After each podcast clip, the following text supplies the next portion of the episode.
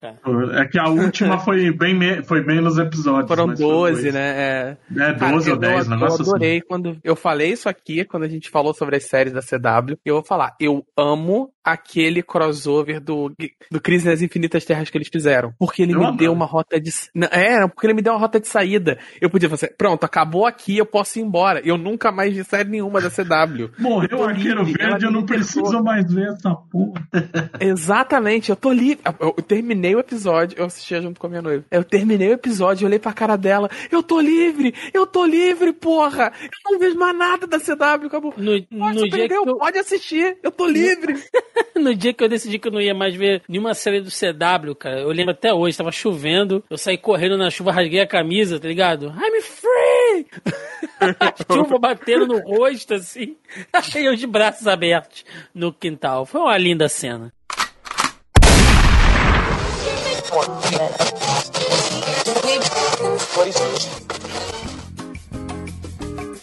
Você está ouvindo Zoneando, seu podcast de cultura pop, nerd e afins.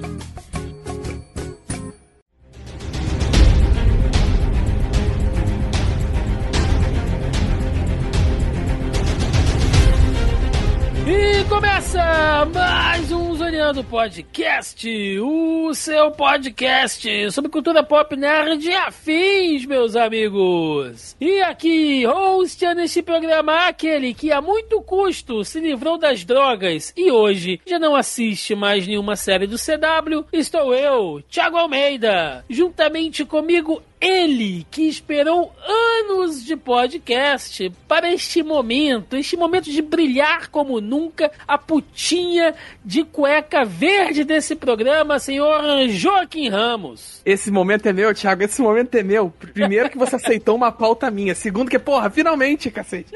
Cara, Depois eu conto como é que o Joaquim pediu essa pauta. É sensacional. Ah, foi super sutil, foi discreto. Do meu outro lado aqui, ele que hoje também vai provar que nem sempre um comunistinha de merda precisa usar vermelho, senhor Roberto II. Vamos falar hoje sobre o melhor herói da DC Comics. O Batman que conta, né? Exato, o Batman que vai. E fechando a mesa de hoje, ele que já era velho quando o Arsenal ainda usava o nome de Ricardito, senhor Leonardo Vicente. É O, o programa do maior personagem da DC é do Gnort? Tem que puxar as referências mais Taxista espacial. Pois é, meus amigos, estamos aqui reunidos esta semana para mais uma das nossas edições dossiê especial e dessa vez falando dele, o homem da barbicha mais seduzente da DC Comics, Oliver Queen, o Arqueiro Verde. Sim, está completando 80 anos agora em 2021, tem uma das suas maiores histórias, seus maiores títulos também completando aniversário aí. A gente vai aproveitar para falar do personagem, naquele esquema que você já conhece, a história, os principais arcos, sagas, quadrinhos, jogos, séries, desenhos, enfim. Tudo que engloba aí o nosso queridíssimo Arqueiro Verde. É sobre isso que vamos falar no programa de hoje, portanto, sem mais delongas, e vamos ao cast.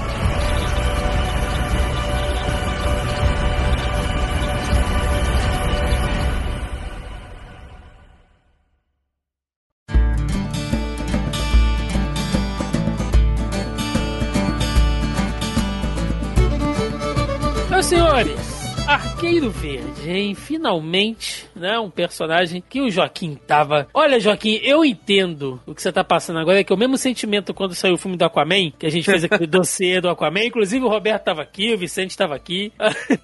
eu compartilhei com os senhores aquele momento tão especial, tão assim, é, é, bonito da história desse podcast. E hoje. Eu tava aguardando aquele momento. Se você recusasse, eu ia jogar É. na cara. Mas eu gravei o de Aquaman. E hoje é a sua vez, Joaquim. Foi muito engraçado porque nós temos o, o chat lá do, do podcast, né? E final de semana, cada um tá fazendo as suas coisas, tá todo mundo quieto, assim. Ninguém com- comenta muito. Aí eu perguntei alguma coisa lá, ou foi o Marcos, não sei. Do nada, o Joaquim brota. Olha, Arqueiro Verde tá fazendo 80 anos. do nada, assim. Não, não, eu falei, eu comecei falando que tava aniversário de 20 anos do Espírito da Flecha. Aí depois, e por acaso ele também faz 80 anos, tá redondinho ali, tem duas datas comemorativas, assim, só deixando por alto, assim. Falar nisso, qual é a pauta de segunda mesmo? é, pois é.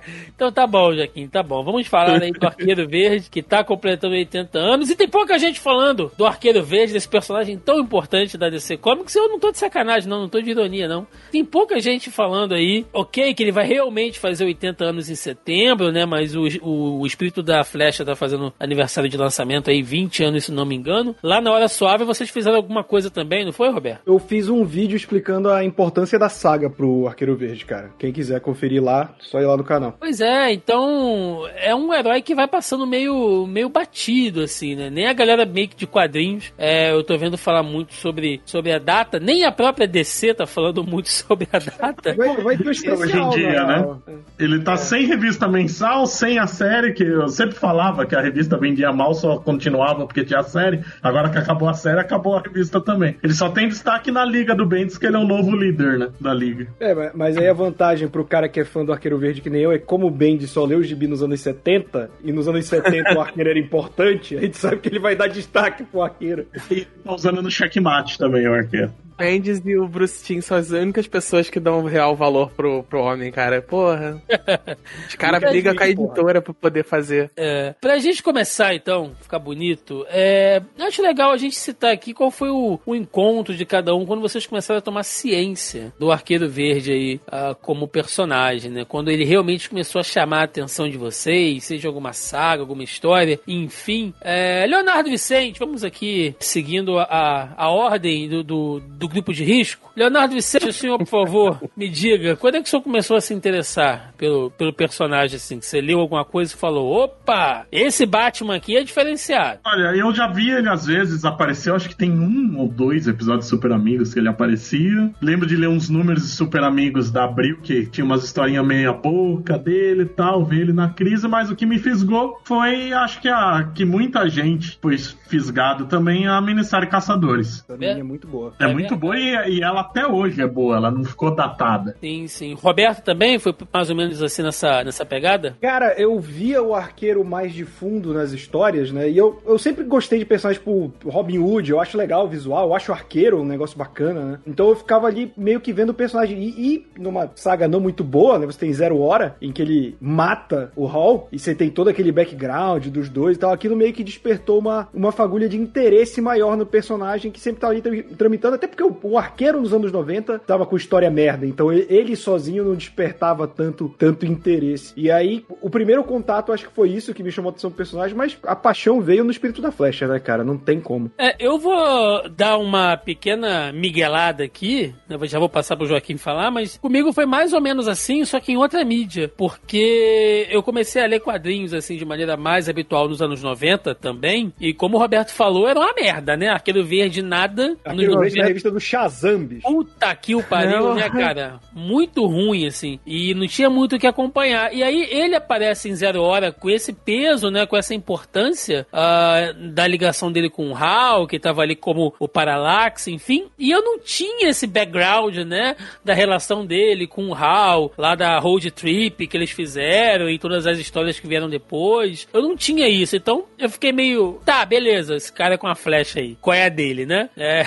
e ficou meio espaçado. E eu nunca realmente dei, dei muita importância pro Arqueiro Verde, por incrível que pareça. Eu fui passar realmente, assim, a ver uma relevância nele no desenho animado, cara, da Liga, onde eles dão muita moral pro personagem. Aliás, eu talvez me arrisco a dizer aqui que é onde ele tem maior destaque fora dos, dos quadrinhos, e dependendo do quadrinho, tá valendo também, assim. É... Depois eu conto uma lenda, uma lenda de, de, de animação que tem sobre essa história aí, mas deixa Mas, mas vai lá, Joca. Já fala você aí onde nasceu esse seu amor platônico pelo arqueiro pra gente começar aí já o nosso dossiê. Ele, ele não começa no quadrinho, né? Na verdade, ele começa com aquele jogo do do- da Liga da Justiça de Super Nintendo. Sim. Então, eu, eu já contei essa história aqui, provavelmente, porque a gente vai ficando velho e vai repetindo as histórias. Mas e eu sempre li muito mais Marvel do que DC, na verdade, porque eu comecei a ler quadrinho com frequência, porque eu ganhei uma caixa gigante de quadrinho e tal, então foi uma herança. Eu li, eu comecei a lendo o que o cara gostava. Então veio muita coisa. Veio Batman, veio muito Homem-Aranha, veio várias paradas. Veio muita Dark Horse, mas eu comecei dali. Posteriormente, eu tive um hiato depois disso, tal. Via quadrinhos esparsos. Eu não acompanhava muita coisa. Acompanhava X-Men, acompanhava Homem-Aranha, acompanhava mais paradas assim. Mas eu sempre gostei do personagem. Sempre que eu via alguma coisa dele, eu, eu gostava. E ele, sempre que eu via, assim, dos desenhos, eu sempre tinha uma identificação. Principalmente ele com aquele humor mais ácido, ele era bem mais cínico, falastrão e tal. Eu gostava bastante disso. Aí veio o desenho da Liga e eu pensei assim, porra, eu sempre gostei desse personagem, vou pegar. E na época, início da internet, de internet, comecei a ter internet banda larga em casa, eu saí achando tudo que eu podia achar do Arqueiro Verde, e baixando tudo quanto é daqueles sites e tal. E eu li, tipo, tudo de uma vez só, sabe? Eu li, tipo, 40 anos de Arqueiro Verde de uma vez só. E, bom. cara, desde então nunca parei, sabe? Eu li, tipo, tudo do bom e do ruim do Arqueiro Verde.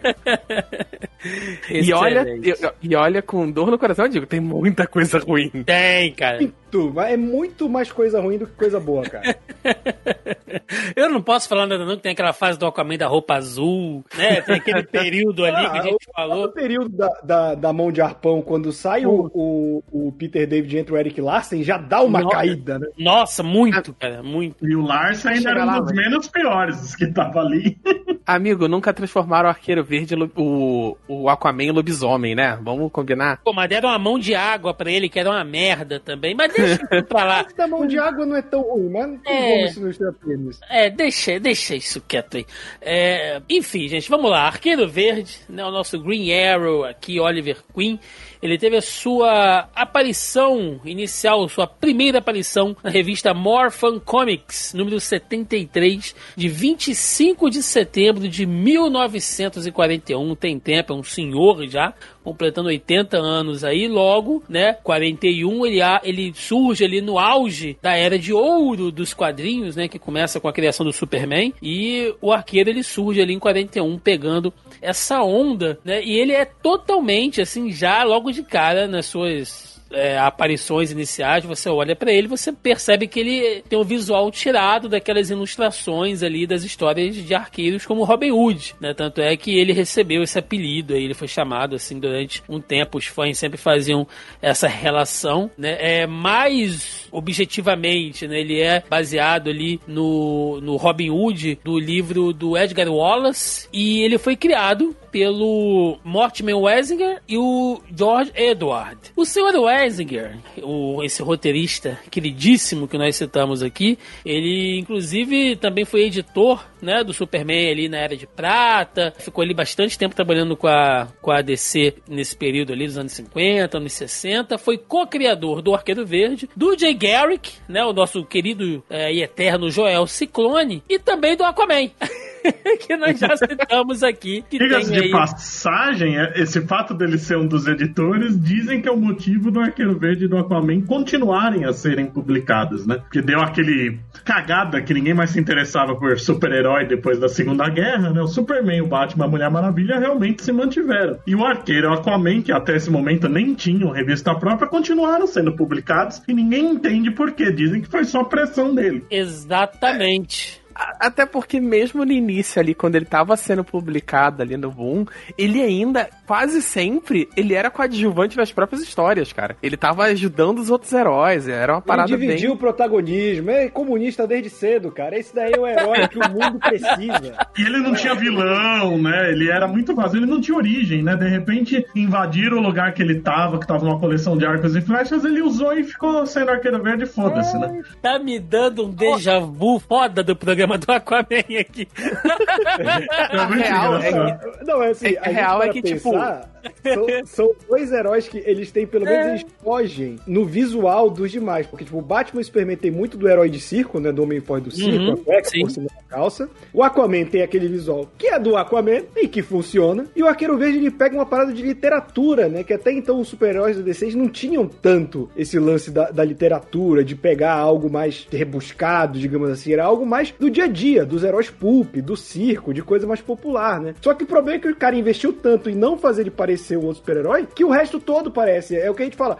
Ele tava lá, tinha um arco e flecha, ele virou arqueiro verde. Aí, quando vão começando a desenvolver ele, ele vai ficando cada vez mais um Bruce Wayne genérico, sabe? A real é que di- diz a lenda, né? diz- Que não tava lá, não tem como dizer. Que a parada, eles precis- o Batman vendia bem demais. E eles precisavam assim: não, pô, a gente não pode depender só do Batman. Se der algum problema aqui. Então o que que a gente vai fazer? Faz aí meia dúzia de Batman pare- diferente, copia, mas não faz igual. E, e bota aí e vê se vende. E a real é que o arqueiro veio nesse saco, sabe? Faz um Batman diferente pra mim aí. O Arqueiro Verde, talvez ele esteja pro Batman como o Shazam tá pro Superman, né? Salva as É. devidas proporções, questões de editora e tal, e, as- e todas as tretas judiciais, mas ele é a cópia que deu certo, né? E acabou criando uma identidade totalmente própria ali. Mas demorou não- eu- dar certo. É, isso Pô, que eu ia falar. Eu 30 acho que ele nem né, deu vai. certo, assim. Acho que a DC manteve ele como plano B. O que faz sentido se a gente para pra pensar no contexto histórico, que o Batman era o único personagem que eles realmente poderiam perder, porque o Bob Kane mantinha, né? Parte dos direitos estava lá metendo pau na mesa, então eles, eles corriam algum risco de perder o Batman, diferente de todos os outros personagens. Faz muito sentido eles quererem ter um plano B mesmo. Exatamente. Senhor Leonardo Vicente, nós sempre falamos aqui, quando a gente grava esses programas de dossiê desses personagens velhacos, né? Mas é sempre bom, é sempre bom a gente lembrar. Às vezes a pessoa tá ouvindo aqui o Zoneando pela primeira vez e não sabe, então a gente sempre explica que o personagem nasceu na Era de Ouro e a Era de Ouro é aquela era clássica ali, com aqueles visuais é, vintage, né? Que fala agora, de super-herói e tudo mais. E era uma época de histórias bem simples, né, Vicente? Não, não, não tinha essas, é, essas sagas megalomaníacas, esses planos de vilões super elaborados e crises existenciais de super-heróis. Não tinha nada disso, assim, né? As, as histórias eram um tom bem mais pueril, digamos assim. No caso do Arqueiro, acho que até mais que os outros, né? Porque o Batman, o Superman, o Capitão Marvel tinham vilões. O Arqueiro não tinha ainda super vilão. Ele só enfrentava o bandidinho comum, tinha o parceiro Mirim, que era o Ricardito, que já veio copiando do Batman logo de cara, né? E não tinha.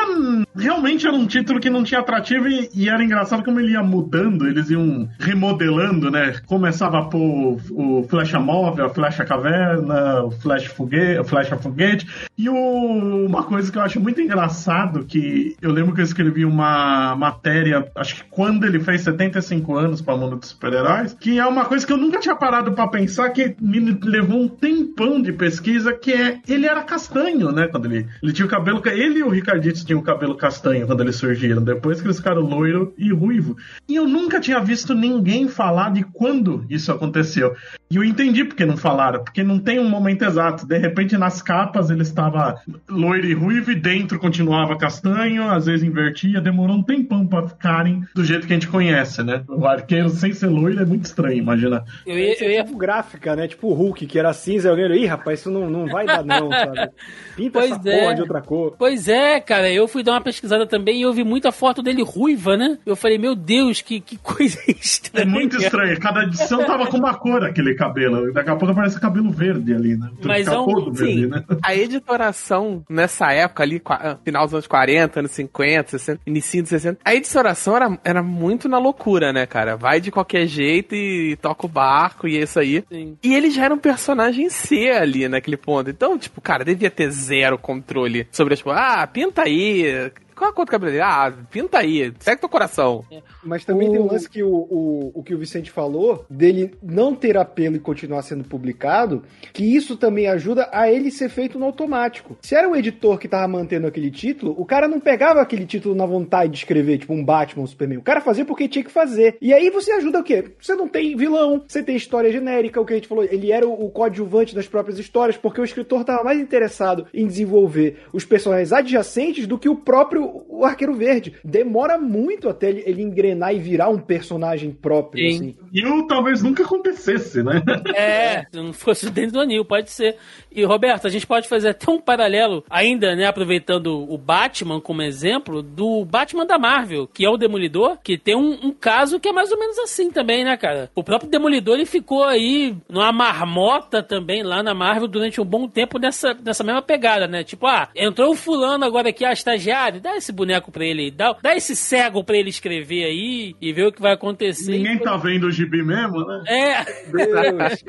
Cara, mas o, o Demolidor é foda porque ele vira o Batman da Marvel quando o Frank Miller entra. Sim, né? sim, e ele vira sim. o Batman antes do Batman virar o Batman de Frank Miller. Então ele fez primeiro. Mas, mas é um pouco isso, assim. É, o Demolidor vira o Demolidor porque já iam cancelar essa porra. sim. Tá, Tava bem mal pra ser cancelado, né? E ele era o genérico do Aranha, né? Exato. Ma- Mas quando o Stan Lee criou, ele já era o genérico do Aranha, né? Já, já de cara. Tem umas coisas assim que você olha, né? O próprio caso que a gente tá falando aqui do Arqueiro Verde, o Aquaman também, o Demolidor, são personagens incríveis assim e que tinha tudo pra dar errado, mas em um ponto deu certo. Mas aí, eu defendo agradecer esse pessoal que arrastou, né, a publicação mesmo sem sucesso, né? Porque se não tivesse essa esticado, o cara que deu, fez deu certo, não teria tido nem a chance de escrever esses personagens, porque o personagem já ia estar esquecido, né?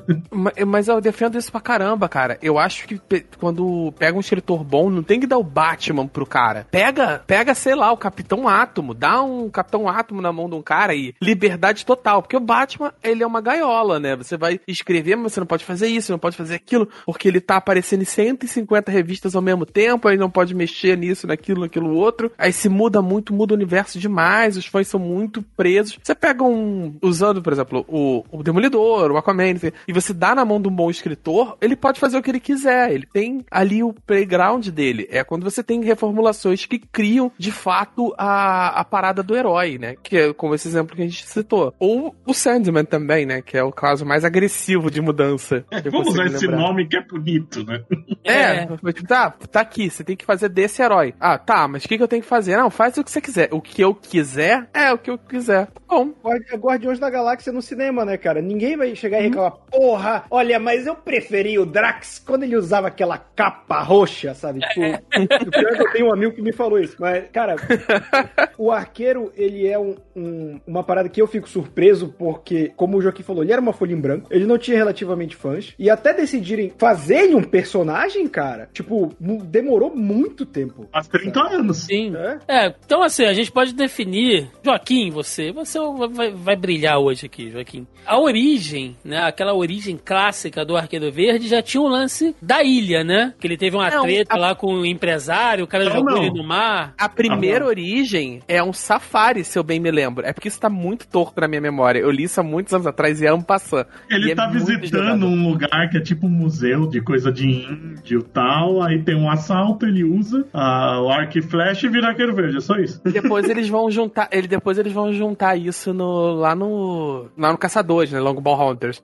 Ah, Mas tipo, depois tem uma origem na parada de que ele era, ele sempre treinou, aí tem uma, uma outra origem que ele sempre treinou arco e flecha, aí ele mata sem querer um pássaro, um, sei lá, um cachorro, uma coisa assim. Aí ele nunca mais quer mexer no arco. Aí tem o lance dele estar no safari com os pais e ele não usa o arco para não salve os pais acabam morrendo. Ele é adotado por um tio, aí ele decide usar o arco para consertar o erro dele, salvando as pessoas, como ele não conseguiu salvar os pais. É- é- tem essa, assim, Era de Ouro tem essas loucuras, né? A fase, o Kirby escrevendo é uma loucura. É o único, minha única birra com Kirby é ele escrevendo Arqueiro Verde, né? Mas Mas quem criou a É. origem da ilha foi ele.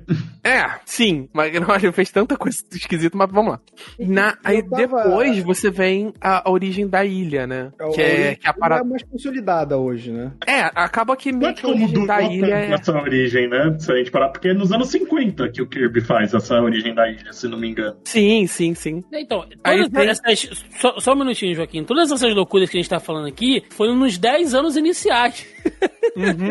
Basicamente, né? O Kirby vem com esse lance da, da ilha, que passa a ser a origem canon dele, assim, né? Mas com uma outra é, variação ao longo dos anos. Ela vai ter. ah, Então, a origem mais conhecida é essa da ilha, né? Tem algumas variações. Essa do- dos piratas acaba que é mais costumeiramente contada. Eles mudam isso ou aquilo ou outro, mas é, é- essa é a mais constante, mas que depois eu até cito algumas variações. Que ele tá no iate que é atacado por piratas, ele acaba sobrevivendo ali do ataque, foge e cai numa ilha. Ele fica sobrevivendo na ilha usando as habilidades de arquearia. É, nessa primeira ele não era treinado, ele faz um arco improvisado e acaba fica o tempo que ele fica preso na ilha, ele vai criando esse esse skill, né, essa habilidade com arco. Aí ele começa a criar flechas elaboradas, amarrando cipó para poder pescar, fazendo rede com flecha e etc.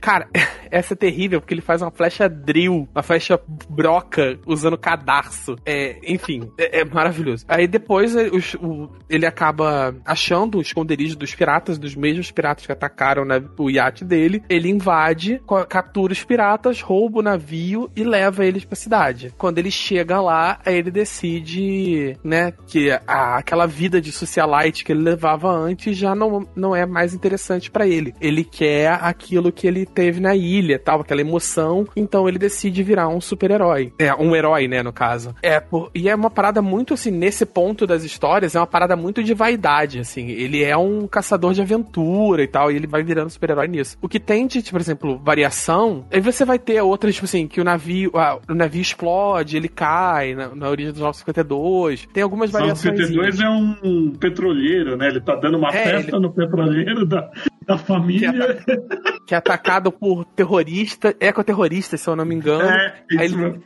Aí ele faz uma merda inacreditável, explode o petroleiro, aí o, mata a, a namorada dele, o, o, Merlin pega fogo, aí ele tem que levar o corpo carbonizado do Merlin até praia. 952 é um crime. Mas. É, cara, é, não é só um crime. E isso é uma parada que o, o, o ouvinte que tá escutando a gente agora, percebendo que a gente tá se embananando, que a gente tava falando aqui do Batman, do Superman, da Mulher Maravilha. Uma parada que eu notei fazendo a pesquisa que eu fiz pro vídeo, que a gente citou mais cedo, é o personagem pequeno, ele sofre muito mais com essa essas reformulações do Sim. Rio Grande, cara. E, e, é muito bizarro porque até quem fala oficialmente se embanana nas versões que valem. Porque, por exemplo, os 952 foi o novo começo, então fica valendo os 952. Quando volta pro Rebirth, volta pro pós-crise. E aí, porra, mas e a dos 952? E aí, como o personagem demorou até esse desenvolvimento, hoje o Arqueiro Verde, cara, ele é uma bagunça de, de uhum. questão cronológica, cara. E não tem uma parada tão consolidada, tipo o, o tio do, do Peter Parker ou os pais do Batman não é uma parada assim que tá dentro do imaginário popular. Mas só. Então, assim, o que a gente tem de constante é, ele tá num iate, por algum motivo, ele vai parar nessa ilha, usa as habilidades e consegue, e consegue, usando as habilidades como arqueiro, fugir da ilha e voltar para casa. Isso é o que a gente tem de mais consolidado. Eu só queria deixar, fazer uma menção honrosa à, à origem do Longball Hunters, que é a mais vergonhosa de todas, né? Que ele cai do iate bêbado, porque ele tá bêbado na festa, e, e ele não foge da ilha, ele fica sobrevivendo ali, até que ele acha um grupo de plantadores de maconha, ele rouba o navio dos caras caras e volta pra praia, e volta pra cidade, sabe? É quando ele chega, tal, meio que ele conta a história e os jornais criam essa parada dos piratas que e ele escapou heroicamente, etc, etc. É quase a temporada ele... de largados e pelados, né? É. ele, ele rolou. A origem dele é participante do No Limite. É. É o, é o arqueiro verde ensinando desde que maconheiro tem mais é que se fuder mesmo. Sabe que ele não, não gosta muito de gente drogada mesmo. Exatamente.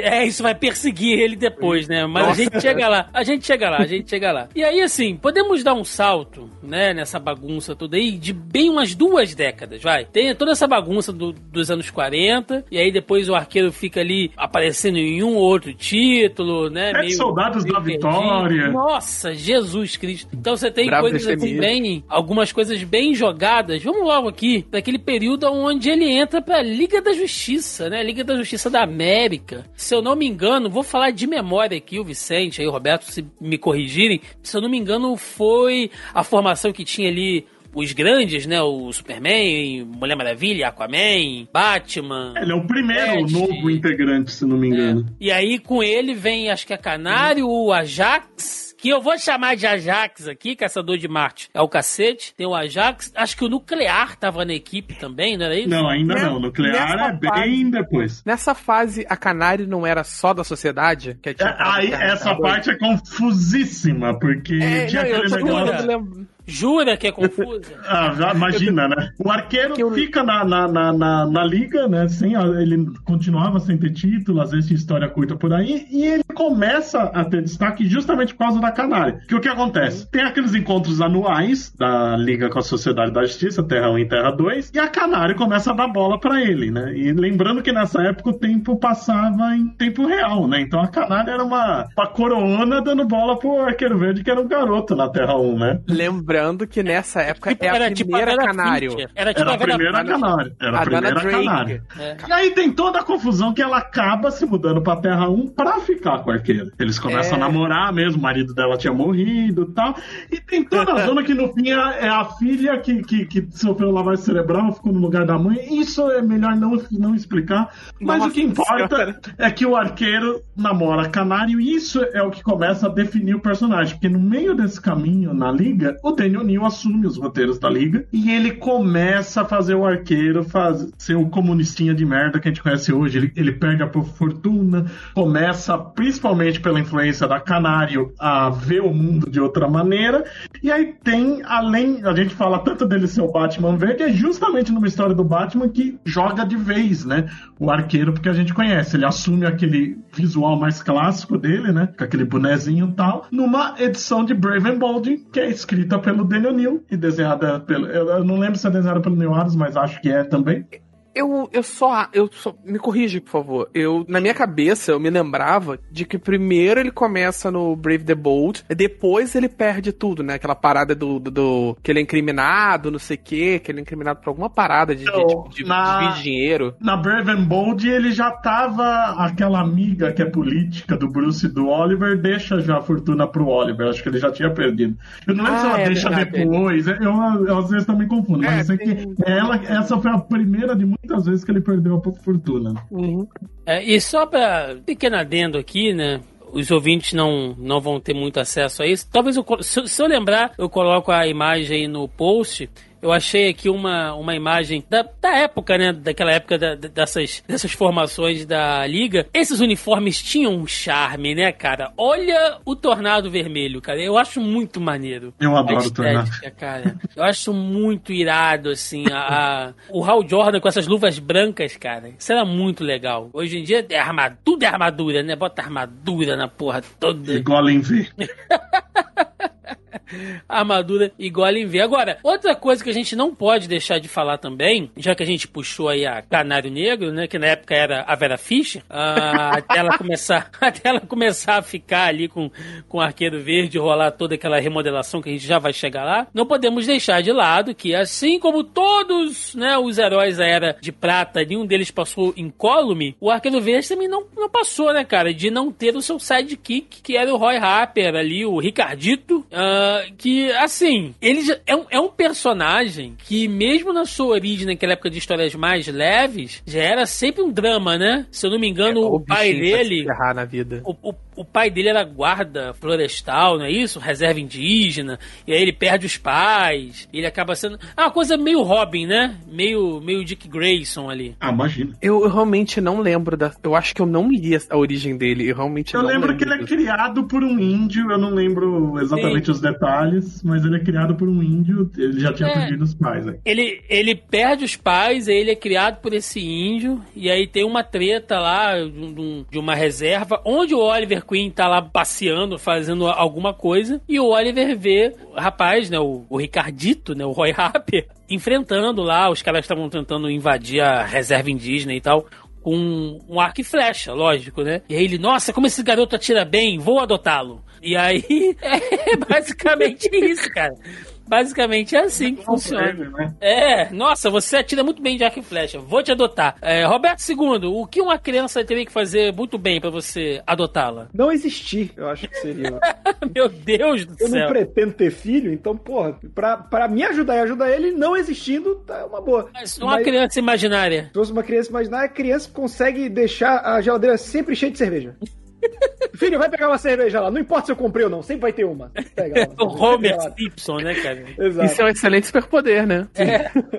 Mas, cara, o, o lance do, do Ricardito é, é muito legal porque, assim, foi a febre do Robin, de fato, né? O Robin veio pra aliviar as histórias do Batman. Ele surge um ano depois do, do personagem. E em todo super-herói tinha que ter a porra de um ajudante. E aí, o Arqueiro Verde, que tava naquele nepotismo porque o criador dele tava de editor, foi na, na conversa também. E o Roy Harper, eu vou dizer que se a gente falou aqui que o Arqueiro sofre na mão dos escritores, meu amigo, o Roy Harper foi um que se fudeu a vida inteira na mão de escritor, cara. Nossa, desde, Alguém- desde dor de corno, desde dor de corno até drogas, perdeu o braço, o cara. Perdeu a filha. Nossa, Perdeu. Nossa, Nossa, é, é é assim, verdade. alguém tem que se fuder. Quem vai ser? Pega o Roy que tá de bobeira ali no canto. Não, pode escrever. E aí fica essa bagunça editorial até finalmente. Podemos parar ali nos anos 70, que é quando acontece uma coisa muito importante na existência do personagem, que é a chegada de Dennis O'Neill. Como funciona a junção dele com o Lanterna Verde, né? Eu não sei se a ideia era fazer uma uma piada, um negócio tipo verde com verde, né? Eles pegaram dois personagens que não estavam vendendo bem e tentaram salvar juntando os dois. É, mas assim, Só mas- um. Tiagão, só um. Ah. Antes de a gente entrar no Neil, que a gente vai ter que ficar um tempinho, só fazer uma menção ainda nessa fase dos anos 60, que ele já. Que é a, parada da, dele, né? Que eles já tiram ele de, de Star City, voltam pra Seattle. Ele já faz uma linha mais herói urbano ali, que ele já tem essa linha de, tipo, vigilante do bairro e tal, sem flecha truque, ele já tá morando com a caça. com a, com a Canário Negro. Que aí eles estão ali morando juntos, e tem essa parada dos dois serem muito urbanos e serem heróis mais menos menos idealizados, tipo um Batman. Ah, o Batman não faz. Ele dá flechada nos outros, fura mão, fura ombro, fura joelho, ela quebra quebra braço, quebra perna e tal. Esse, esse arco lá, desse, desse período que eles passam em Seattle, é talvez um, de, um dos mais violentos do personagem, né? Por assim dizer. Uhum. É, isso e no final dos anos 70, depois Caçadores, né? Essa fase bem pulp, pulpizão do personagem. Eu acho até por isso que a gente vai chegar na fase do Dennis O'Neill. Por isso que eu quis lembrar. Porque não é um salto do, do Playboy direto pro cara de com consciência social. Que ele já constrói uma identidade dele ser um, um vigilante ligado a populações marginalizadas e causa social nessa fase em Seattle, entendeu? De ser um cara muito de gay, do, Era nas do próprias histórias da. Liga, né? Que ele mostrava, né? Uhum, isso vai criando, assim, aos pouquinhos vai dando essa personalidade pra ele, que aí vai cimentar na fase do Daniel New. E- Exato. E a fase do Daniel New é tão importante, cara, que você não consegue desassociar essa imagem do personagem nos quadrinhos. É, é- é, tipo, por mais que tenha. O 952 foi muito calcado na série do Arrow e tal, mas parece que o, o Oliver Queen dos quadrinhos, se ele não tem essa característica política dele que veio com a fase do Daniel New, ele parece um personagem vazio. É, é- é impressionante, assim. E eu, como comunista safado que sou, adoro isso, né? Claramente. Inclusive, eu te mandei aí uma imagem no chat, Roberto, da- dos grupos em que o Arqueiro Verde já se associou.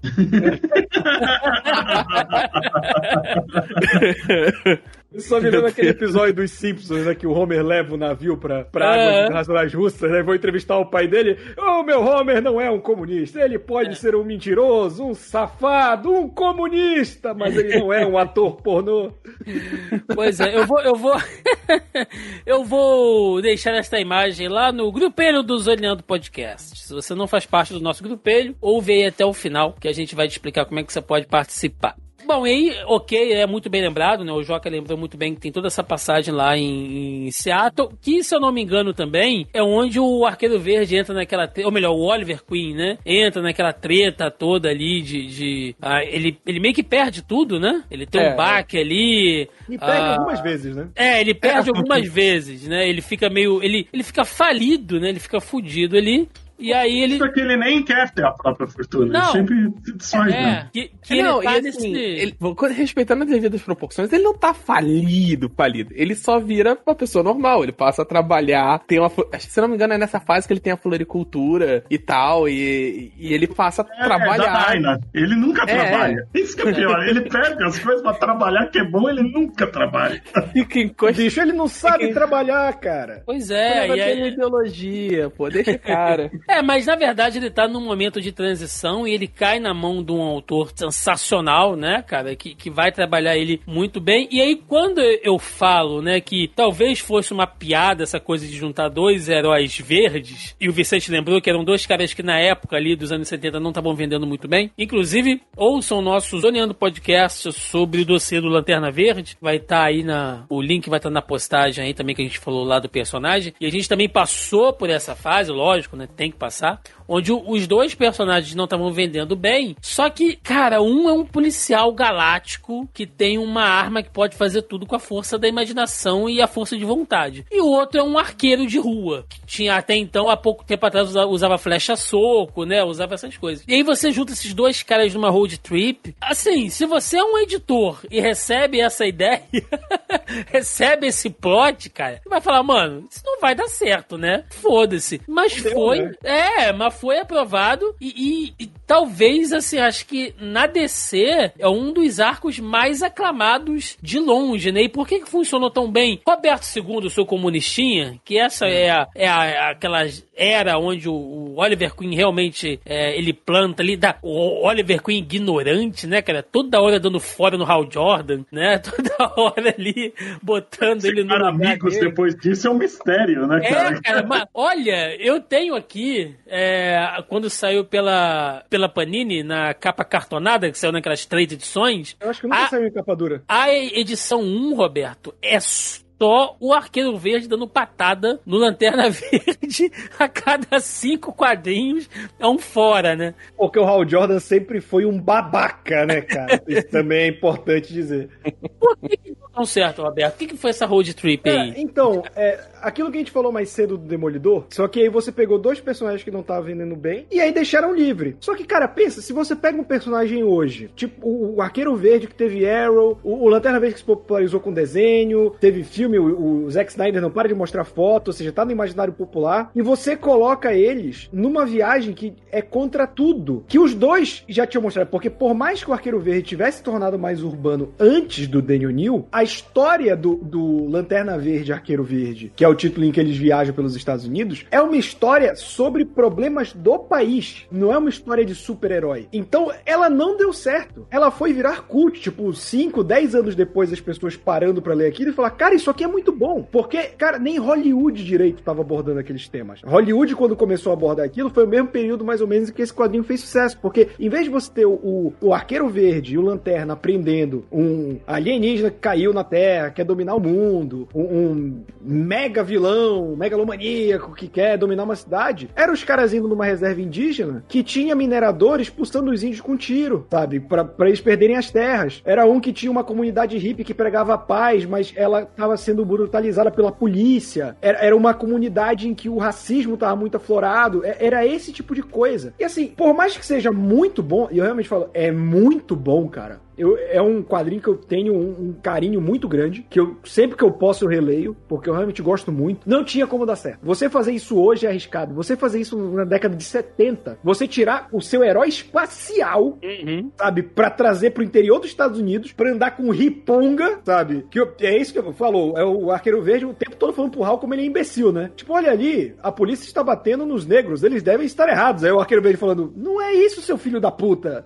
explicando todo o problema social da parada, eu entendo porque não deu certo. Mas se você não leu, como o Thiago falou, tem duas edições da Panini. A primeira ela lançou em dois volumes, a segunda ela lançou em três, é o mesmo material. Você pode procurar, é um material muito bom e que, por mais que tenha dado errado no sentido de venda, foi o que consolidou a imagem do Arqueiro Verde como alguém politizado para os quadrinhos até hoje. E do Hal Jordan como um burro. É, então. Ele já era. Eu diria um pouquinho mais. Isso isso também ajudou a consolidar o quadrinho como mídia para tratar de assuntos sérios. Você podia usar aquele veículo para tratar de assuntos mais sérios, né? Que acho que, tipo assim, tem muita coisa ali que nunca tinha sido abordado no quadrinho. Como você mesmo disse, mesmo a televisão e o cinema ainda tinha muito medo de abordar aqueles temas, sabe? Então. Ele fala da, da morte do Kennedy. Da morte do Kennedy. Tipo, a morte do Kennedy foi o quê? Seis anos antes da publicação. É, era, era, era, era muito recente, era muito recente. E outra coisa, Roberto, anos 70, e aí a gente sempre tem que, né? Nossa, a gente que frequenta esse, esse antro, que são grupos de quadrinhos, Nossa. sempre, sempre tem sempre tem aquela, aquela galerinha, né? Hoje em dia tudo é lacração. Bom era antigamente, ninguém falava disso. O filho da puta, ele não leu o quadrinho, né? Ele não passou por essas coisas. Você tem ali nos anos 70 uma fase dessa e você vê um cara falando pro Hal Jordan, né? um, um um senhor negro, né, falando pra ele: Nossa, você já. Eu sempre vejo você por aí, né? Com gente roxa, com gente amarela, com gente laranja, né? Qual foi a última vez que você ajudou alguém negro, com a pele negra, né? E o Hal Jordan fica com a cara tipo. Né? Mas veja bem, calma aí. É, eu não vejo tá. cor e somos todos iguais, nem esquerda nem direita, pra frente, né? Esse tipo É.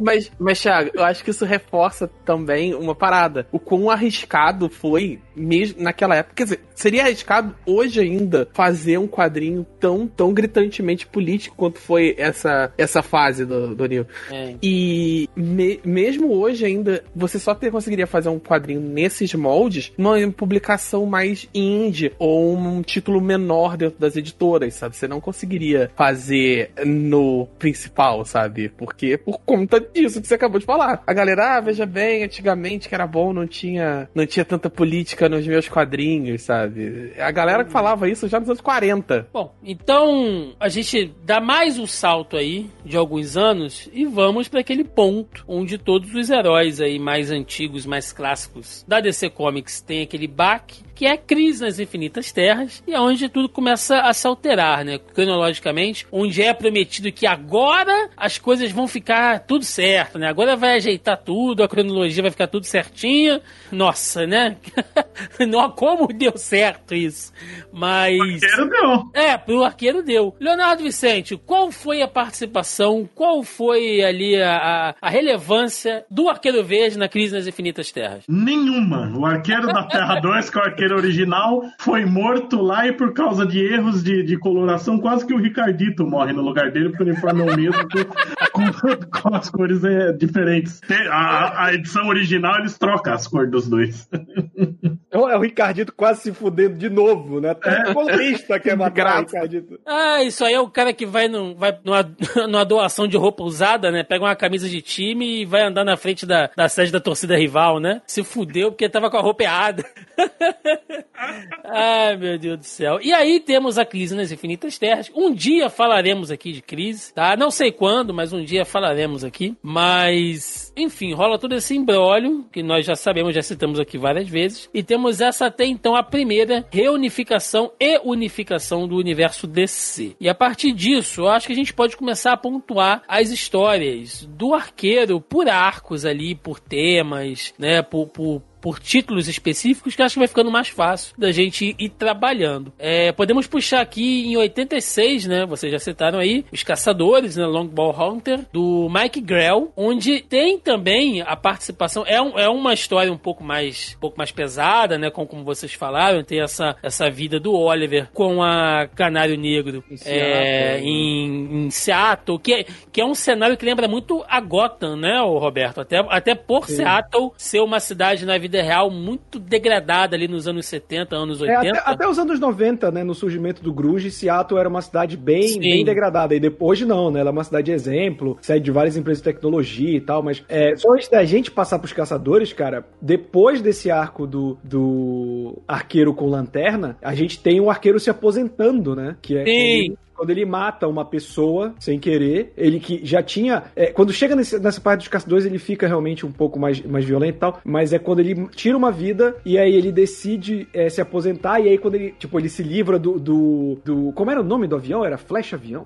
Como era? Esqueci Não era só flecha? Não era só flecha? Não, era flash É- alguma coisa. Era aeroplane em inglês, eu não lembro se era fle- flecha avião, não lembro agora. Mas, e aí ele vai pro monastério, né? Algo que vai se tornar recorrente também pra ele, e é importante também nas sagas futuras, só pra pontuar aí que foi um ponto que ele quase desistiu da carreira e no monastério ele descobre que ele tem que conviver com o erro e tentar seguir ajudando os outros, mesmo tendo cometido o erro de tirar uma vida. E, e- e como a gente pontuou também, né, de eram pessoas que estavam sem relevância, é um arco importante pra caralho o personagem que aconteceu na revista do Flash. Pois é, pois é. E aí tem, tem essa, essa mudança de tom, de humor, né? É, os Caçadores eu li há muito tempo, há muito tempo. Ah, é- e ela, é assim, é a cara daquelas revistas do período oitentista, onde tudo é, é dark, né? Tudo é meio gótico, tá todo mundo triste, tá todo mundo puto. Você pega ali o Demolidor, que a gente falou da fase do Frank Miller, anos 80, o próprio Batman dos anos 80 também, né? Diversos personagens passam aí por essa fase oitentista, que é onde tudo, tudo tinha que ser sério, escuro, né? E tem essa fase lá dos caçadores do Mike Grell, após esse, esse choque na, na história do, do arqueiro que o Roberto muito bem lembrou. E uma coisa que a gente não pode também deixar de citar é que nessa fase tem uma personagem que vai ser muito recorrente e importante na história dele, que é Achado, né? Sim. É, ela acaba sendo antagonista toda nesse arco dos caçadores, né? Mas, mas também Chato acaba sendo. E o Ed Fars, né, também surge aí. É. É o- o agente da CIA, né? É. É, eu adoro o Ed Fars. É o personagem que nunca fez sentido ter virado a Oliver e ficou lá anos. Se eu É, não me cara, É o engano. Gordon, né? É o Gordon do. do, do É. Não, mas é. ele é um assassino de aluguel que foi contratado pra matar o Oliver. Ele sai matando todo mundo em volta e fica amigo do cara que ele foi contratado pra matar. Fica cuidando do Connor, que é pacifista. Sentido nenhum o Ed amigo dele. É uma das poucas coisas que no, no- não é nem nos 952, no Renascimento eles reintroduzem como se fosse o primeiro encontro. Que eles mantêm o Ed vilão, pra mim faz mais sentido. Por mais que eu achava ele divertido antes. E ele, e ele acaba se envolvendo com o Achado, se eu não me engano. É, não tinha uma treta que ele terminou com a Canário porque ele queria ter um filho? Não, ele chifra Canário 70 vezes durante essa fase.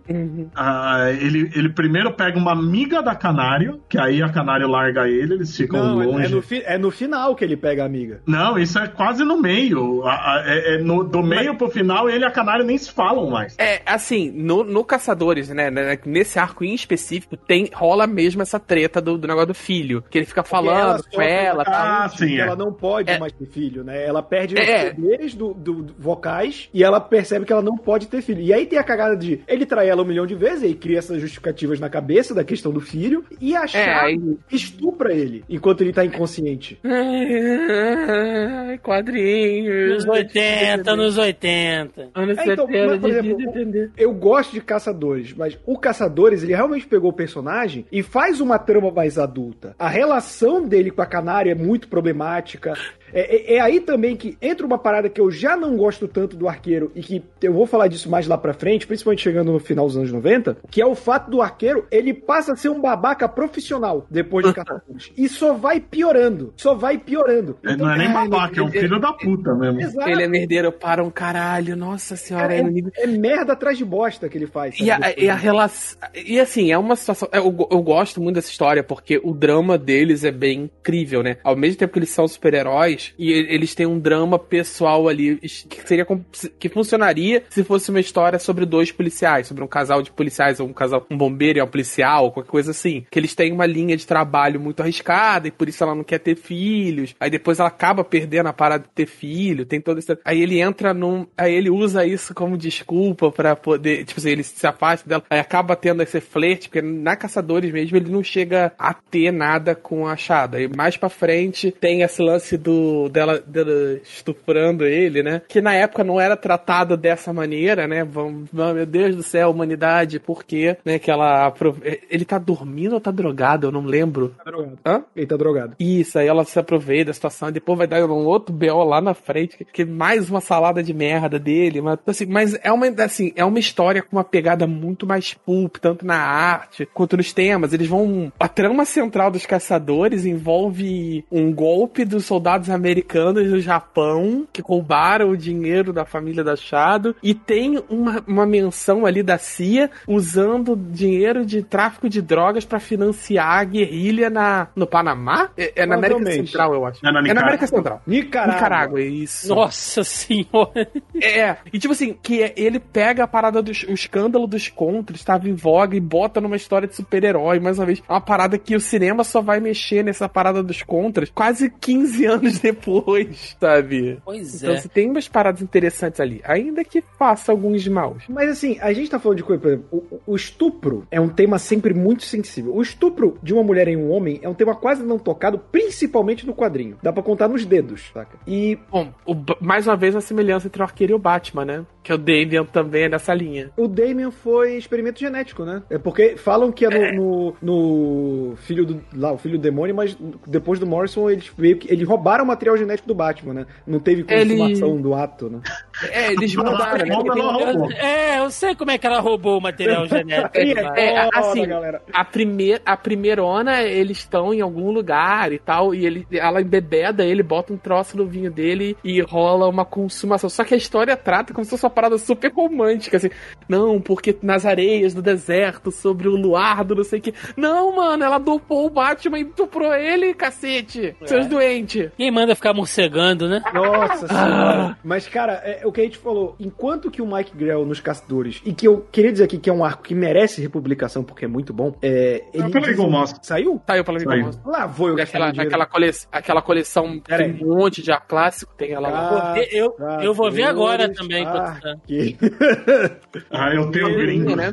Capa durinha, custando um Fiat Uno. Mas o, o que vem depois, e eu comentei isso até no vídeo, é, mais pra frente a gente vai falar do Espírito da Flecha, que é o arqueiro entrou num, num ciclo de as pessoas leram os caçadores e entenderam, ah, agora ele é sangue, putaria e escrotidão. E vai ser isso. E aí o personagem entrou num loop fudido de só ser isso, sabe? Isso é um negócio que me incomoda, porque ele teve pouco tempo pra desenvolver mais esse lado é, político dele. É, e você até vê poucas estações. Um- uma que eu gosto muito é do Monstro do Pântano do Alan Moore, que é quando o Homem Florônico tá atacando fogo na Louisiana e o arqueiro vira: gente, a gente tá perdendo tempo olhando pra Lua, pra Júpiter, pra Metrópolis. Por que a gente não tava olhando pra Louisiana, sabe? Ela tá pegando fogo. Então é uma fala que poderia ter saído só da boca dele na Liga da Justiça, sabe? E o Alan Moore fez isso muito bem. E aqui já entra naquele ciclo que é desgraça, desgraça, desgraça, desgraça, né?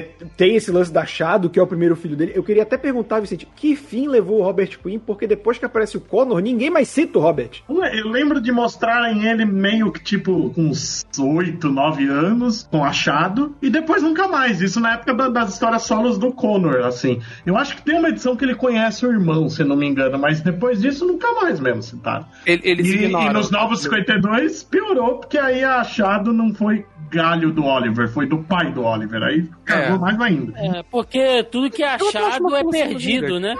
Ai, Ah, vai Deus tomar céu. no cu, Thiago.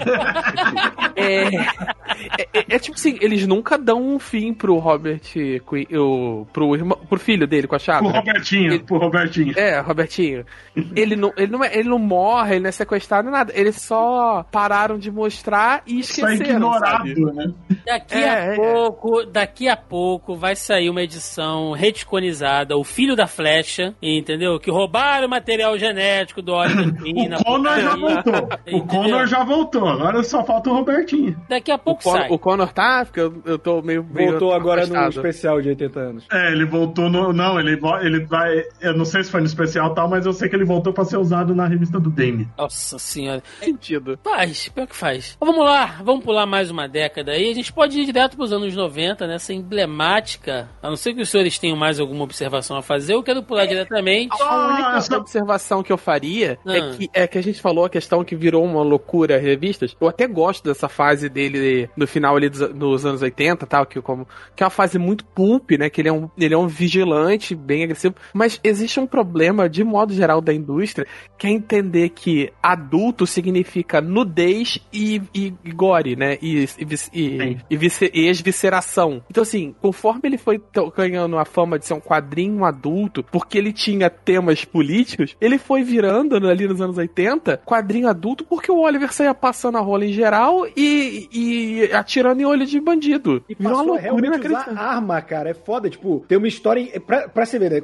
A galera querendo colocar coisa adulta, entre muitas aspas. Tem uma hora em que ele mata um abusador de criança, assim. Tipo, ele nem cogita, pá, e mata o cara. Caralho, o que, que vocês estão fazendo Isso- com o personagem, cara? É, Isso, certa Dorme mais, né? Ele Acontecendo deixou totalmente independente de ser um herói. É, e acaba. Ele vira um vigilante, é, vigilantezão, né? Ele vira quase um Rorschach da vida. Esse é um problema. É, e essa é uma constante, né? Quando precisam matar alguém, acabam usando sempre o arqueiro verde pra isso. Acaba com a constante dele na DC. E aí, bom, eu quero pular, gente, lá pra aquela saga maravilhosa, né? A gente tá chegando aí já pra Zero Hora e tudo mais, anos 90. E a morte do Arqueiro Verde, né? Não podemos deixar de falar aqui.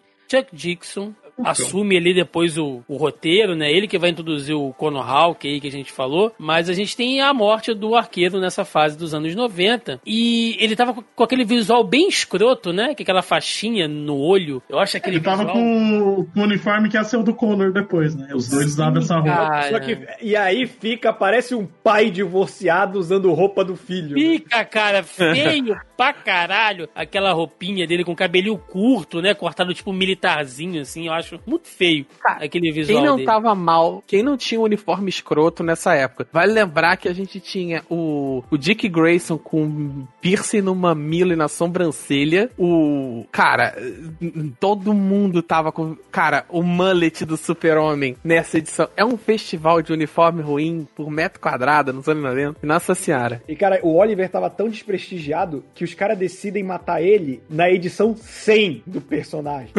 é, é isso que é foda. Tipo, a- a- o arco da morte dele começa na edição Na 100 e conclui na 101. O mas- arco, o arco da morte, Roberto? Ai, perdão, não, não era a minha intenção. Mas, cara, é foda porque assim. Ele já tá procurado pela polícia, né? Porque ele virou um vigilante mesmo, foda-se. Ele tá se envolvendo com a Hyrex, que é uma ecoterrorista. Ou seja, de novo, ah, o que, que o arqueiro faz? Puta, ele teve um filho com a Shadow que é vilã. Então ele se envolve com as vilãs. Aí começaram a fazer ele só comer vilã. E aí ele fica nessa, tipo, ele sabe que ela vai cometer um ato. Ele fica, não, veja bem, não faz isso e tal. Aí a mulher arma uma armadilha pra ele. Ele fica preso na armadilha. E aí tem todo um diálogo na edição 100 do Superman dele querendo. Cara. Tipo, se ele tira o braço, o Superman fala, cara, dá pra eu tirar seu braço e, e derrubar o avião? Não, eu prefiro a morte do que ficar sem o meu braço e tal. E tem toda uma discussão que, tipo, termina a edição com o Superman falando, essa decisão não cabe a você, Oliver. E aí você pensa, puta, vai ter realmente um, um embate filosófico aí da parada, né, pra, pra decidir se ele vive ou morre. Até porque o Chuck Dixon escrevia boas histórias do Batman na época, né, mas eu acho que o puro suco de derrota dele tava nesse título do, do Arqueiro Verde. E começa a edição 101 com o Arqueiro Verde falando, LOL, trolei, puxa a mão do- da armadilha e explode a bomba e foda-se. As primeiras duas páginas da história, ou seja, toda a discussão que tava se armando na edição 100 foi pro caralho. Tem. Ele simplesmente morre e, cara, é, é tratado como merda a morte dele. Porque o personagem, querendo, a gente tá pulando aqui, mas, gente, de pegar dos caçadores, que é um arco bom, mas que já começa a toada, eram quase 20 anos do personagem na merda. Uma Vamos coisa que o Mike Grell fez pra tirar o efeito da morte dele, embora seja o Dixon que matou, o Mike Grell, com esse negócio dele ter feito o arqueiro ser um vigilante, ele se impôs na DC e não queria que o arqueiro aparecesse em crossover, em nada. Então o arqueiro, nesses 10 anos que o Mike Grell fica, acho que são 9 anos que o Mike Grell fica no arqueiro, o, o arqueiro aparece duas ou três vezes nas histórias dos outros, então o personagem se isola dos outros. Todo o relacionamento que ele teve com a Liga, com o Hal, tudo morre, porque ele não, não não faz mais parte do universo de si, né? Como- É quase como se ele tivesse sido publicado pela Vertigo nesse tempo, né? E então a morte dele revista- realmente perde o impacto até por causa disso. Não, e era uma revista de. E era uma revista que tava perdendo popularidade a, a a largos passos durante essa fase. Então era uma revista que tava isolada, não fazia. não lidava com problemas muito urbanos, então não, não mexia no jogo geral da, do universo ali da DC. Tava com baixa tiragem, então quando ele morreu, as pessoas, ah, tá, morreu, né? Foda-se. É, cara, eu, eu, eu lembro de eu estar lendo quadrinho nessa época, né? Porque já, aí já era a que tava comprando, colecionando, principalmente porque eu, cole- eu comecei a colecionar mesmo, né? Os títulos do Superman, então tudo que saía dele eu lia e tal. E quando veio isso, eu achei ser muito whatever, porque eu fiquei pensando, cara, se o Superman quisesse, ele teria salvado o Oliver. Não faz sentido, entendeu? Hoje eu concordo 100% com o Roberto. tudo ali é meio merda, né? Quando você bota isso no contexto geral. Na época, pelo menos eu não, não sabia disso tudo, desse background todo e tal, do próprio personagem. mas mesmo se você tá acompanhando muito, você vê que é um negócio que não faz sentido, cara. Não faz sentido. O Superman podia ter salvo ele ali, mas enfim, né? Foda-se. Morreu, Tinha assim. super velocidade, né? Pois é. Bom, e aí temos ali a, a morte do Arqueiro Verde. Podemos passar diretamente pro espírito da flecha, senhores? Só citar que o, Oli, o Connor fica como arqueiro verde esses anos todos, né? Continua Sim. o título por um bom tempo. e Ficam o Oliver continua morto. Com, com o Conor, acho. É, acho que até mais. Até mais. Ele- é, é, porque ele morre em 95 e, se eu não me engano, o título é cancelado em 97. É verdade. Podemos citar então rapidamente quem, é, quem foi o Conor Hawk, né? Ou quem é agora que ele voltou. Cara, o Ali o- Conor, ele aparece o, pro arqueiro como um admirador do trabalho dele. No monastério, né? É, no monastério, ele também é, ele é budista, né? E aí o, o, o arqueiro fica mó feliz, né? Nessa época ele tava isolado. Ele Nessa realmente época ele tinha desistido de novo, né? De ser arqueiro. É, é foda, né? Os caras do monastério veem o Oliver, ih, desistiu de novo, lá vem, né? Caralho. Mas O que, que você ele- aprontou dessa vez, hein? ele fica andando com o moleque e tal, tipo, porra, que legal ter, ter esse aprendiz. E aí é revelado pra ele que ele, na verdade, é o filho dele com prim- uma das primeiras namoradas do Oliver lá atrás, só que ele, que ele sabia que era filho do, do Oliver, então não foi uma admiração é, do nada. E aí o arqueiro corta relações com ele porque ele fica puto dele não ter revelado que ele era, que ele era filho dele. Se não me engano, a história que revela isso pra ele é, se chama O Dia dos Pais, se não me engano. É, é uma Acho que é coisa- isso mesmo. É uma coisa assim, e aí o. o- Que ela se passa, né, na data. Porra, que torna a Isso. história muito, muito escrota, cara. É, não, e, e- e o que eu acho legal é, assim, é- é, todos esses anos de merda do, do arqueiro, é o que a gente falou, é porque as pessoas não compreenderam muito bem o que deveriam fazer com o personagem. E aí, depois que ele morre, vem o Kevin Smith, e é o espírito da Flash que o Thiago tá querendo puxar, que pra mim, cara, ele conserta tudo o que ele podia, e o que ele não conserta, o arco seguinte do Brad Meltzer conserta, sabe? Sim. Tipo, então, é, o, o Arqueiro Verde teve uma sequência aí de dois anos depois que ele volta da morte, muito boa. Acima da média pra caralho. São dois arcos excelentes, cara. Dois arcos bons, né? Que ele usa. É, é- Eu, eu- ai, meu Deus do céu, Thiago. Mas olha só, eu, eu- ah- eu só queria fazer uma menção rapidinho antes de ir embora. Que é, é, acaba que essa é a época que a DC tá matando geral. Tá passando a régua, sabe? É, o, arque... o Hal Jordan morre zero hora. Aí você vai ter. Morre de novo em, em, em Noite Final. É, aí você vai ter um monte de gente assumindo manta. Você vai ter, nessa época você já tá com o, o Kyle como lanterna, o, o Connor como arqueiro verde, aí o o, é, o Kid Flash que fugiu, o, é, o Bart, Wally. né, o Wally. O Wally tá como Flash. Então você, cara, você tá tentando ver a DC tentando tirar a galera e botar gente mais nova naquela de tentar disputar mercado que ela tava perdendo nos anos 90. Então assim, só que aí eles querem fazer o personagem completamente desconexo daquilo que o arqueiro tava sendo até então e não tava funcionando. Aí acaba que você aliena os dois públicos, né? E faz e acaba a revista sendo cancelada. Eu não desgosto do personagem do Connor, não. Eu só acho que é uma, uma ideia editorial merda, só isso. O, o Eu Conor acho que ainda teve uma, uma sobrevida, porque como o Chuck Dixon que tava escrevendo, ele coloca o Conor pra interagir com o universo do Batman algumas vezes, né? E ele acaba aparecendo um pouco na. Com- meio que. Mesmo depois de cancelado, ele acaba fazendo pa- aparições pontuais com o. com o Wally e com É o o. arco do Oli e do Kyle, que eles começam a firmar uma amizade, o Morrison põe o Connor na liga. É, Então, então assim, eu, eu quero. Eu, eu agradeço o Roberto pelo, pelo gancho aí da gente começar a falar do espírito da Flash. Mas eu, eu preciso fazer três observações sobre o Connor aqui, só pra fechar esse tópico. Uma é que uma das coisas mais legais que eu achava no visual dele é que ele era um cara de pele escura e cabelo loiro, cara. Eu achava aquilo muito legal, assim, muito, muito diferente, né? Você não via muito. Ele não era necessariamente negro, né? Mas ele tinha pele escura, que era por parte da mãe. Então ele, ele tinha uma, uma diferença ali no, no tom de pele que quando você colocava o, um cabelo loiro como o, o do Oliver, dava um contraste muito legal, né? E com o tempo foram embranquecendo o personagem, cara. Eu Foram acho pra meio- caralho. Eu acho É, isso muito de escroto, cara. Durante muito tempo parecia só que ele tava bronzeado, né? Ele tinha É, cara. Porra, isso, eu acho isso muito escroto. A segunda observação é que, se eu não me engano, foi dito em algum lugar, não sei se foi o próprio Batman que falou, não sei, mas que deu a, a entender que o que o Connor era o maior artista marcial. Sim, da teve DC. esse- Ah, todo mundo, todo mundo é o maior artista marcial. Não, nos anos Naquele 90, a momento. cada dois meses surgiu um novo artista, maior artista marcial do DC. Mas o Conor realmente derrotou a Shiva. Foi aí que ele ganhou o posto. Isso, é. O Vicente lembrou, né, que o, que o Morrison colocou ele ali na, na liga e tal. Mas, cara, eu acho muito merda. É, é muito azar você receber um convite do Batman pra fazer parte da, da liga na fase onde tá o Superman azul e o Superman vermelho. Vá tomar no cu. Que fase escrota, cara. Ó, se, se eu sou, se eu sou um, um herói, eu entro, eu vejo o Superman azul e o Superman vermelho, eu falo, não, obrigado, tô fora.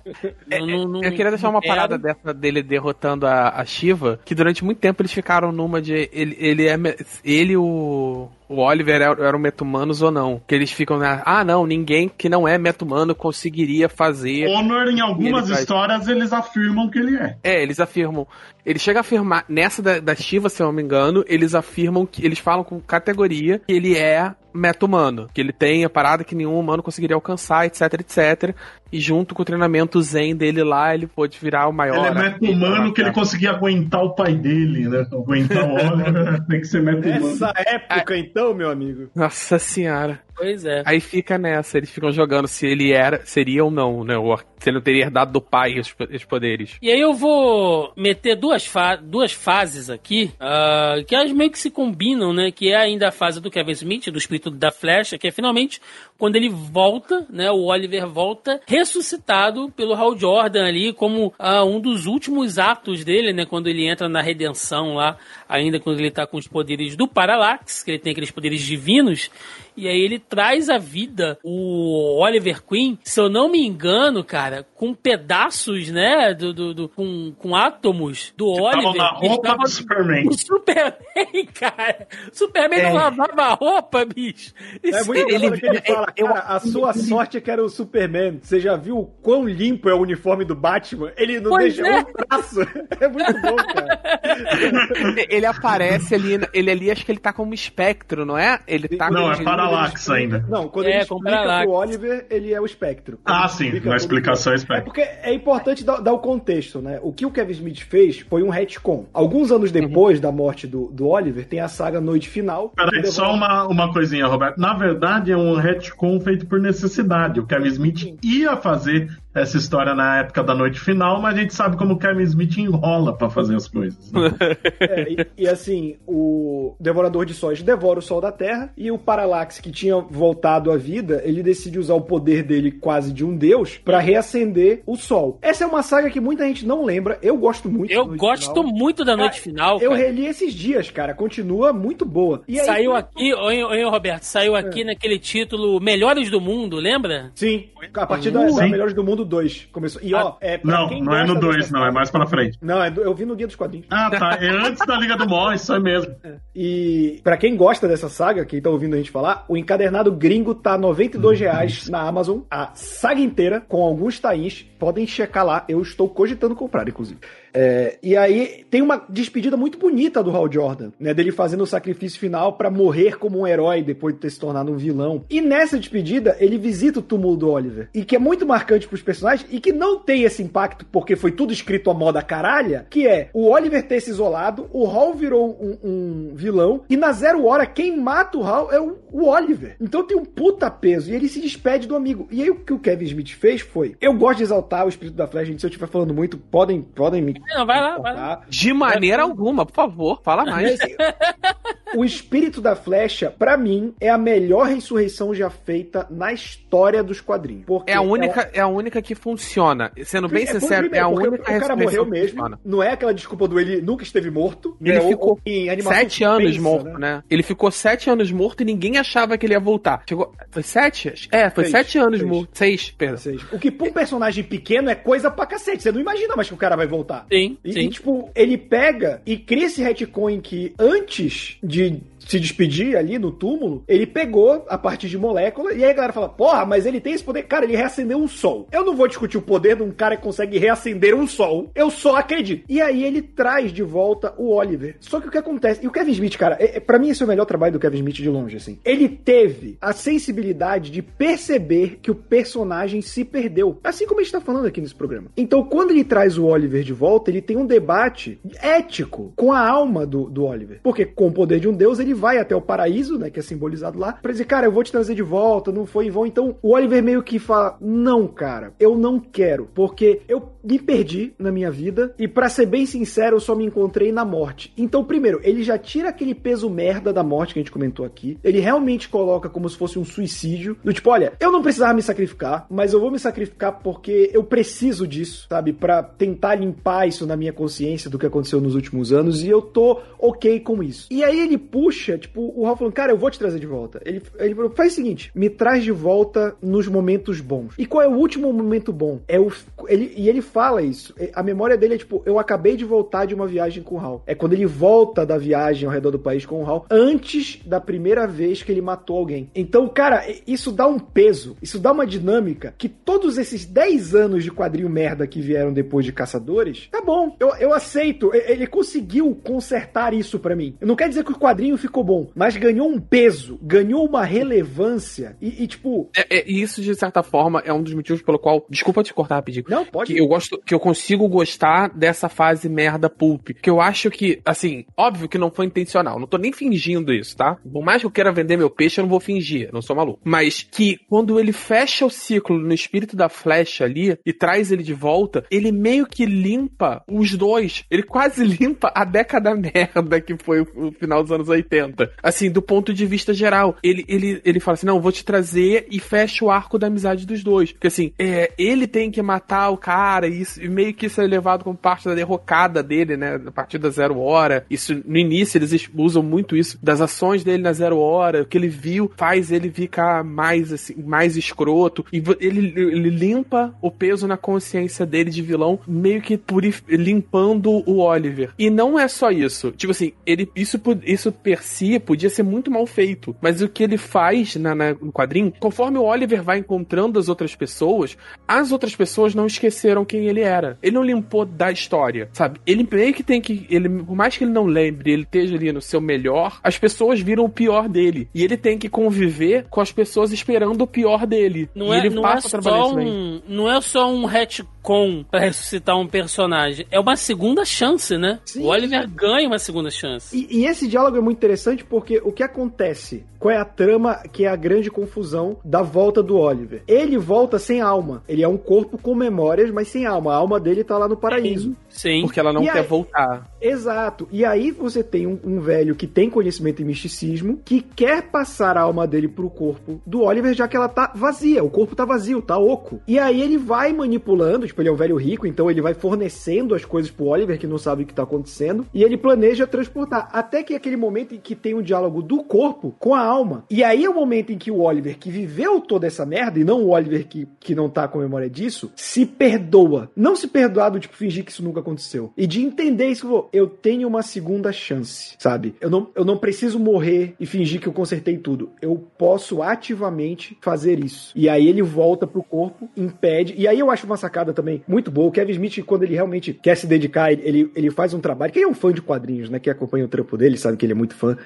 É, ele puxa o Stanley e o seu monstro, que é um personagem da DC das antigas, pra fazer o link com o velho. Ele é o avô do Stanley, o monstro, e ele também é Stanley, né? E tal. E ele, cara, uma das melhores coisas dessa saga são os diálogos do Batman com o Arqueiro Verde. São, são todas cenas memoráveis, cara. Porque, tipo assim, o Kevin Smith, ele, ele escreve o Batman como, como coadjuvante muito bem, por exemplo. Quando vai aparecendo os casos de um arqueiro em Star City, ele olha ele, não, esse padrão de, esse padrão de flecha não, não é o, o Arsenal, não é o Connor, aí ele olha assim, é o Oliver. Só que, tipo, ele tá morto, sabe? Ou seja, é o maior detetive do mundo mesmo, só que numa ceninha besta ele já consegue. E aí ele vai falando, tipo, tem uma hora que ele, ele pega o corpo do Oli e aí ele vai fazendo um, um raio-x, né? Um check-up. E aí ele vai vendo, não, tá faltando a cicatriz quando achado acertou perto do coração dele, tá faltando isso aqui quando a, a Dinah foi controlada mentalmente, quebrou o pulso dele, tem uma marca que a, a era venenosa deixou nas costas dele, era pra estar aqui. Aí o- no meio do processo o Oliakó dá um socão no cara do Batman. Ele, é, mas em outro lado ele tem o gancho de direita do Oli mesmo, sabe?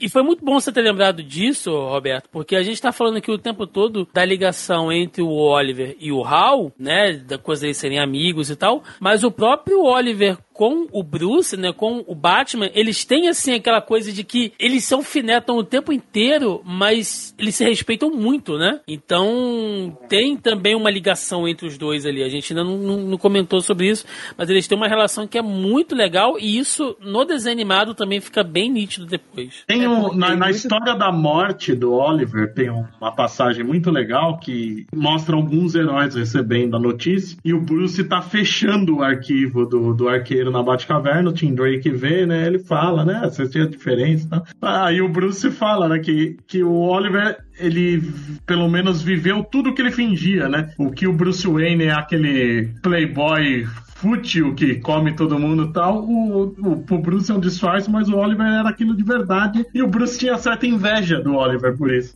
Eu gosto muito de que a gente fala sempre, ah, as pessoas falam de sacanagem, né, que o Arqueiro Verde é o, é o, é o Batman Verde, etc. A- a- o, o erro da série do Arrow é tentar fazer um Batman Verde. E, e eles são muito dispares, né? Eles são praticamente antagônicos entre si, tanto em visão. Quando eles são bem escritos, você tem. A visão dos dois é muito. Então eles estão sempre batendo de frente, como eles discutem, né? A, a- tem aquela discussão lendária que ele manda, né? Ele, você diz que ele não é seu filho, mas você vestiu ele com as suas roupas e fez ele lutar a sua guerra. E agora quer fingir que não tem responsabilidade sobre isso? Pelo menos eu assumo as merdas que eu fiz com os meus, sabe? Então tem isso. Eu, o que eu ia falar sobre essa série da, do Kevin Smith, ele faz muito bem, que eu gosto muito, que é quando ele vai voltando, é como os outros personagens reconhecem ele. Porque, tipo assim, ele ressuscitou. De modo geral, em quadrinhos, isso é tratado, ah, ok, ressuscitou, isso é um fato. Ninguém estranha. Aqui, todo mundo estranha. Por mais que esteja vendo ele inteiro na frente dele, a primeira coisa que todo mundo pensa é o cara de barro, é o não sei o quê, fulano de tal que mu- muda de forma, é, tá, tá preso, não pode ser. Aí, até que o Oliver fala uma merda. Aí todo mundo, ah, é o Oliver. É tipo,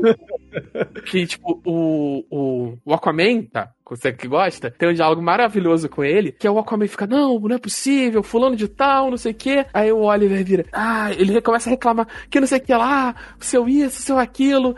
Você já implementou a, de- a democracia naquele. seu naquele seu déspota submarino. é, é seu, é, seu tirano aquático. É, você é o tirano aquático, você já inter- inter- é, implementou a democracia no- naquele reino, não sei o que lá, déspota submarino e o cara. E ele começa. Aí o. Ele tá puto com, a, com o Aquaman, que o Aquaman tá numa fase mais. mais ele faz uma merda, não sei o que. E o, e o Aquaman vem e dá um abração nele. É você mesmo, é você de verdade. Ninguém falaria uma merda dessa na minha cara se não fosse você. Esse diálogo é. muito bom porque ele não viu o Aquaman sem a mão, né? Ele tá com aquele visual com arpão e tal.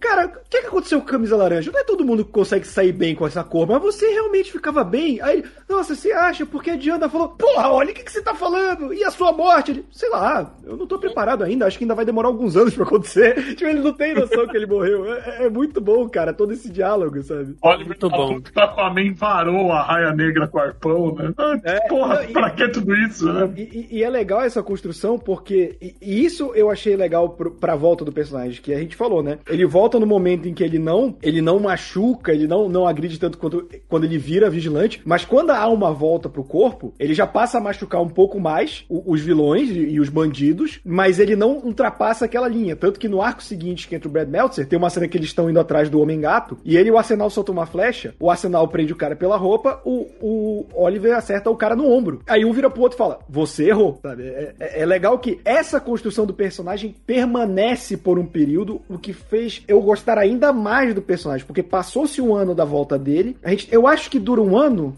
também, o do, o do Brad Meltzer. Meltzer são seis edições. Só seis, cara, é que acontece tanta coisa. É muita Assim, coisa, cara. É muita coisa. Porque aí ele entra na vibe de, ok, o personagem voltou, e aí você traz de volta a Dinah, você traz de volta o Arsenal, o Roy, né? Traz o Connor de volta pro lore do personagem e entrega na mão, na mão do Brad Meltzer, que já tinha feito crise de identidade, a missão de continuar do que o Kevin Smith fez. E o Brad Meltzer faz uma volta às origens, do tipo, o arqueiro vai procurar todas as as coisas é, após a morte dele, né? E ele revela que ele deixou o, é, o, a, o Sombra, né, pra, pra guardar as coisas. Que ele fala, cara, e, e é muito legal esse diálogo que o, o Roy falou, cara, por que você pediu pro Sombra? Ele é um vilão, por que você não pediu pra mim, pra, pra Dinah, pro, pro Bruce? Ele falou, cara, inevitavelmente vocês vão morrer. Se eu tivesse que pedir pra alguém, independentemente do tempo, eu pedi pra um imortal fazer isso, sabe? E era se livrar de, de, Tipo, e ele fala, né, que, por exemplo, eles fizeram isso com o Barry, né, de queimar. Porque a identidade do Barry não era pública ainda, né? Então eles. É, ele fala que eles começaram isso depois do Barry, né? Eles começaram a tomar os cuidados pós-morte por causa do Barry. Porque veio o, o Museu Flash um pouco depois da morte do Barry. Então, quando o Hal morreu, eles foram preservar a vida é, privada dos heróis, né? E ele pediu pro Sombra fazer isso pra ele. Só que o Sombra deixou algumas pontas soltas que ele vai visitando. E é uma grande revisita a, a história do arqueiro. Então, o que o Kevin Smith já tinha consertado dos anos merda, o Brad Meltzer dá uma amarradinha até nos anos não tão ruins. Tem uma incongruência. Na verdade, ele não amarra. Ele, ele faz uma puta história tão boa que você ignora o erro que é falar que o Oliver tinha identidade secreta. Que na época É. Vigilante tinha ficado pública. Eu Mas ele, falar ele escreve tão é bem o que você não se importa. Tipo, o meu problema maior é um anel de lanterna verde ter ficado numa picape do ferro velho durante 10 anos. É, é foda. Ninguém abriu aquele porta-luva.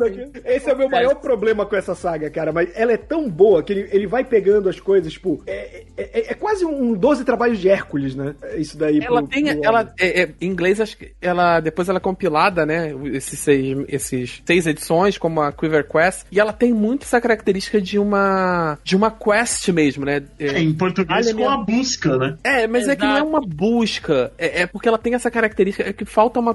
Eu tá me faltando a palavra em português pra quest. Que não é bem busca. Tem essa questão meio heróica, meio Cruzada. romântica, sabe? Hã? Cruzada. É, é, seria a Cruzada do Arqueiro, seria um bom tom. Ou a, a Odisseia do Arqueiro talvez funcionasse. Odisseia, acho que ficaria legal. Odisseia é um. Porque ela tem, a- ela tem essa pegada de, de teatro grego, sabe? Ela tem um, um ela tem uma, uma pegada de drama grego, não drama, de comédia grega, né? Que essa coisa meio odisseia e tal. Então e, tem de- muito disso. e- e é legal que ele vai meio que subvertendo as coisas que é, é o arqueiro pegando itens impo- importantes pra ele, como o arqueiro verde, por exemplo. A flecha que ele usou pra libertar a liga quando ele integra a equipe, né? É, ele vai pegar o certificado dele de membro da liga na, na moldura. Ele vai pegar um bando de coisa que no final é justamente pra consertar as coisas. Por exemplo, ele vê, cara, eu tratei a Dyna mal muito tempo, eu errei muito com ela. E aí, o, o diamante que ele tem na ponta da flecha é o que ele vai usar pra pedir ela em casamento. E aí, o- essa cena, cara, eu me emociono muito quando eu, quando eu leio, que é quando ele tá, ele tá criando um laço com o Connor, né? Ele morreu sem ter esse laço, ele tá brigado com, com o Connor, por mais que eles ainda se falassem. Ele volta, o Connor é um dos que ajuda a salvar ele, e ele tá ali, cara, alguns meses com o Connor morando com ele, tendo uma, uma relação, e aí eles têm um diálogo do tipo, pô, que legal que a gente finalmente tá, tá tendo essa conexão, né? Uma pena que, que você não sabia que eu existia antes. Ele,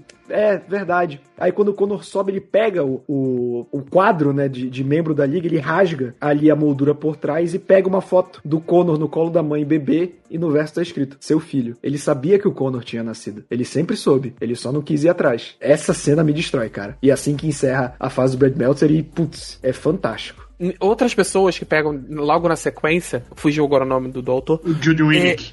Ele, ele tenta fazer, ele, ele consegue fazer até bem, mas não tão bem quanto o Brad Meltzer, que é estabelecer assim, que ele, o, o Arqueiro Verde aqui, ele é um cara em busca de redenção. Então ele meio que tá trabalhando, tentando não ser o, o, o merdeiro que ele foi um dia. Então ele tá tentando ser um puta namorado pra Dina e ele não quer avançar muito as coisas. Ele fica sempre assim, eu quero muito é, levar esse relacionamento pra um outro nível, mas ele, eu não tenho nem o direito de pedir ela em casamento ainda, que é meio que essa parada. Ele não é que ele tenha dúvidas sobre pedir ela em casamento. Ele acha que ele não tem o direito depois de tudo que ele fez. E ele, essa, a questão dele reconstruir, por mais que o Connor queira estar com ele, ele fica nessa, porra, será que depois de tudo que eu fiz eu posso? Então ele tá tentando, ao contrário do- dos quadrinhos que não consegue tratar muito bem isso, eu gosto de uma parada que trata muito de um drama adulto. E veja bem, quando eu falo aqui adulto, é um drama adulto de fato. Não é sangue sexo. É problema de adulto, sabe? É, ele tem um filho que ele não estava bem, e agora os dois adultos, ele tá tentando fazer essa conexão e ele acha que E ele ainda tem a. Mia, né, também no meio da coisa. A gente pulou forte a Mia, né? Que também é um personagem. E eles tratam a questão do HIV dela. É na fase do dia de Wink. É. É, é, mas ele, tipo assim, eles tratam a relação dele com a Mia de uma maneira muito, muito bacana, assim. É, tipo assim, ela é. Ele trata ela como uma filha adotiva, sabe? Ela não é só uma assistente. Ele meio que. Ela é uma filha adotiva dele. Os senhores estão. Eu, eu- eu estou aqui realmente comovido, né? Porque eu não pensava que um, um podcast do Arqueiro Verde ia render tantos, tantos bons momentos e recordações. E é bem legal, cara. É, porque eu comecei agora essa parte falando que eu ia unir, né? Duas histórias aí, que é justamente o espírito da flecha e a busca. E o Roberto conseguiu fazer uma síntese muito boa ah, das duas, assim, unindo as duas pontas, que realmente não, não tem nem mais o que a gente acrescentar sobre isso. E acho que a gente pode pular diretamente para crise de identidade, porque é legal, e a gente citou isso em outros programas que a gente falou aqui, tá? É, fazendo um alto jabá de novo. Nosso Zoneando Podcast dossiê do Flash, né? O Zoneando Podcast 205, onde a gente fez o dossiê do Flash, e o 233, que a gente fez dos 80 anos do Lanterna Verde. E ambos a gente chegou a mencionar, lógico, crise de identidade. Agora a gente vai falar de novo com o Arqueiro Verde, que é uma série muito importante, né? O Meltzer trabalha muito bem ali, muitos conceitos que são debatidos até hoje, estão muito presentes aí, na, na- é, principalmente no universo DC. Uma história que ela é muito pesada, que é muito emblemática. Mas eu tô pensando aqui, né? Como que a gente sempre fala que existe um hiato ali no universo DC, do final daquela loucura dos anos 90 até esse fim de início de década dos anos 2000. E é legal ver que o Arqueiro Verde, que sempre foi um cara relegado lá, o a série C, né? Teve títulos interessantes nesse nessa fase, né? Talvez caindo na mão ali do Kevin Smith, do Melt, enfim. Mas é legal a gente estar vendo por esse ponto também. Sem demorar muito, que a gente já falou dessa saga aqui diversas vezes, estou devendo um podcast aqui pra gente falar também. Além de Crise nas Infinitas Terras, quem sabe um dia a gente fala de crise de, crise de identidade também. Menos crise final, que aí é loucura, tem que tomar... é, ácido pra gravar o podcast, aí é muita loucura. Eu só Mas- aceito gravar criminal se a gente gravar com o microfone no centro da mesa de um bar, quando acabar a pandemia. Tem que ser gravar com todo mundo sentado na mesa bebendo. Ninguém vai tomar refrigerante, não. Vai Não, é, senão- não. Senão não tem como. Mas, Leonardo Vicente, rapidamente, uma síntese, o que foi crise de identidade ali. Brian Meltzer. Rag Morales, trazendo ali uma das melhores sagas da DC, cuja importância do Arqueiro Verde é praticamente ser o narrador, né? A gente vê a história quase que do, do ponto de vista dele ali. Exatamente. A crise de identidade gira em torno de um grande segredo que a Liga guardou, que leva a gente de volta para os anos 70, aquela época que a gente fala que o arqueiro começou a demonstrar o lado político dele, que ele começou o o namoro com a Canário, e é a partir desse segredo que desenrola uma série de assassinatos no presente. O arqueiro não só é o narrador, como explora muito o lado político dele, né, pelas decisões que essa liga tomou, mostra bem o porquê que teve sempre uma rixa dele com o Gavião Negro, dá um contexto que nunca existiu antes, e tem um peso histórico pro arqueiro, que foi a- acaba indo até pro Arrow depois na TV, mas mesmo nos quadrinhos, o Judy Winnick principalmente usa isso muito depois, que foi transformar o Exterminador num inimigo do Arqueiro Verde, né? Exatamente. E ela é uma história pesada, Roberto, de novo, porque ela vai trazer todos aqueles temas que a gente já citou aqui, né, cara? Tem estupro, tem violência, e por mais que não sejam coisas assim gráficas, algumas até são, né? Tem a morte do pai do Tim. Cara, a cada É uma cena muito edição- bonita, inclusive. Caralho, meu irmão, assim, quando vo- você tá lendo uma edição, você fala, nossa, que pesado. Aí vem a outra, piora.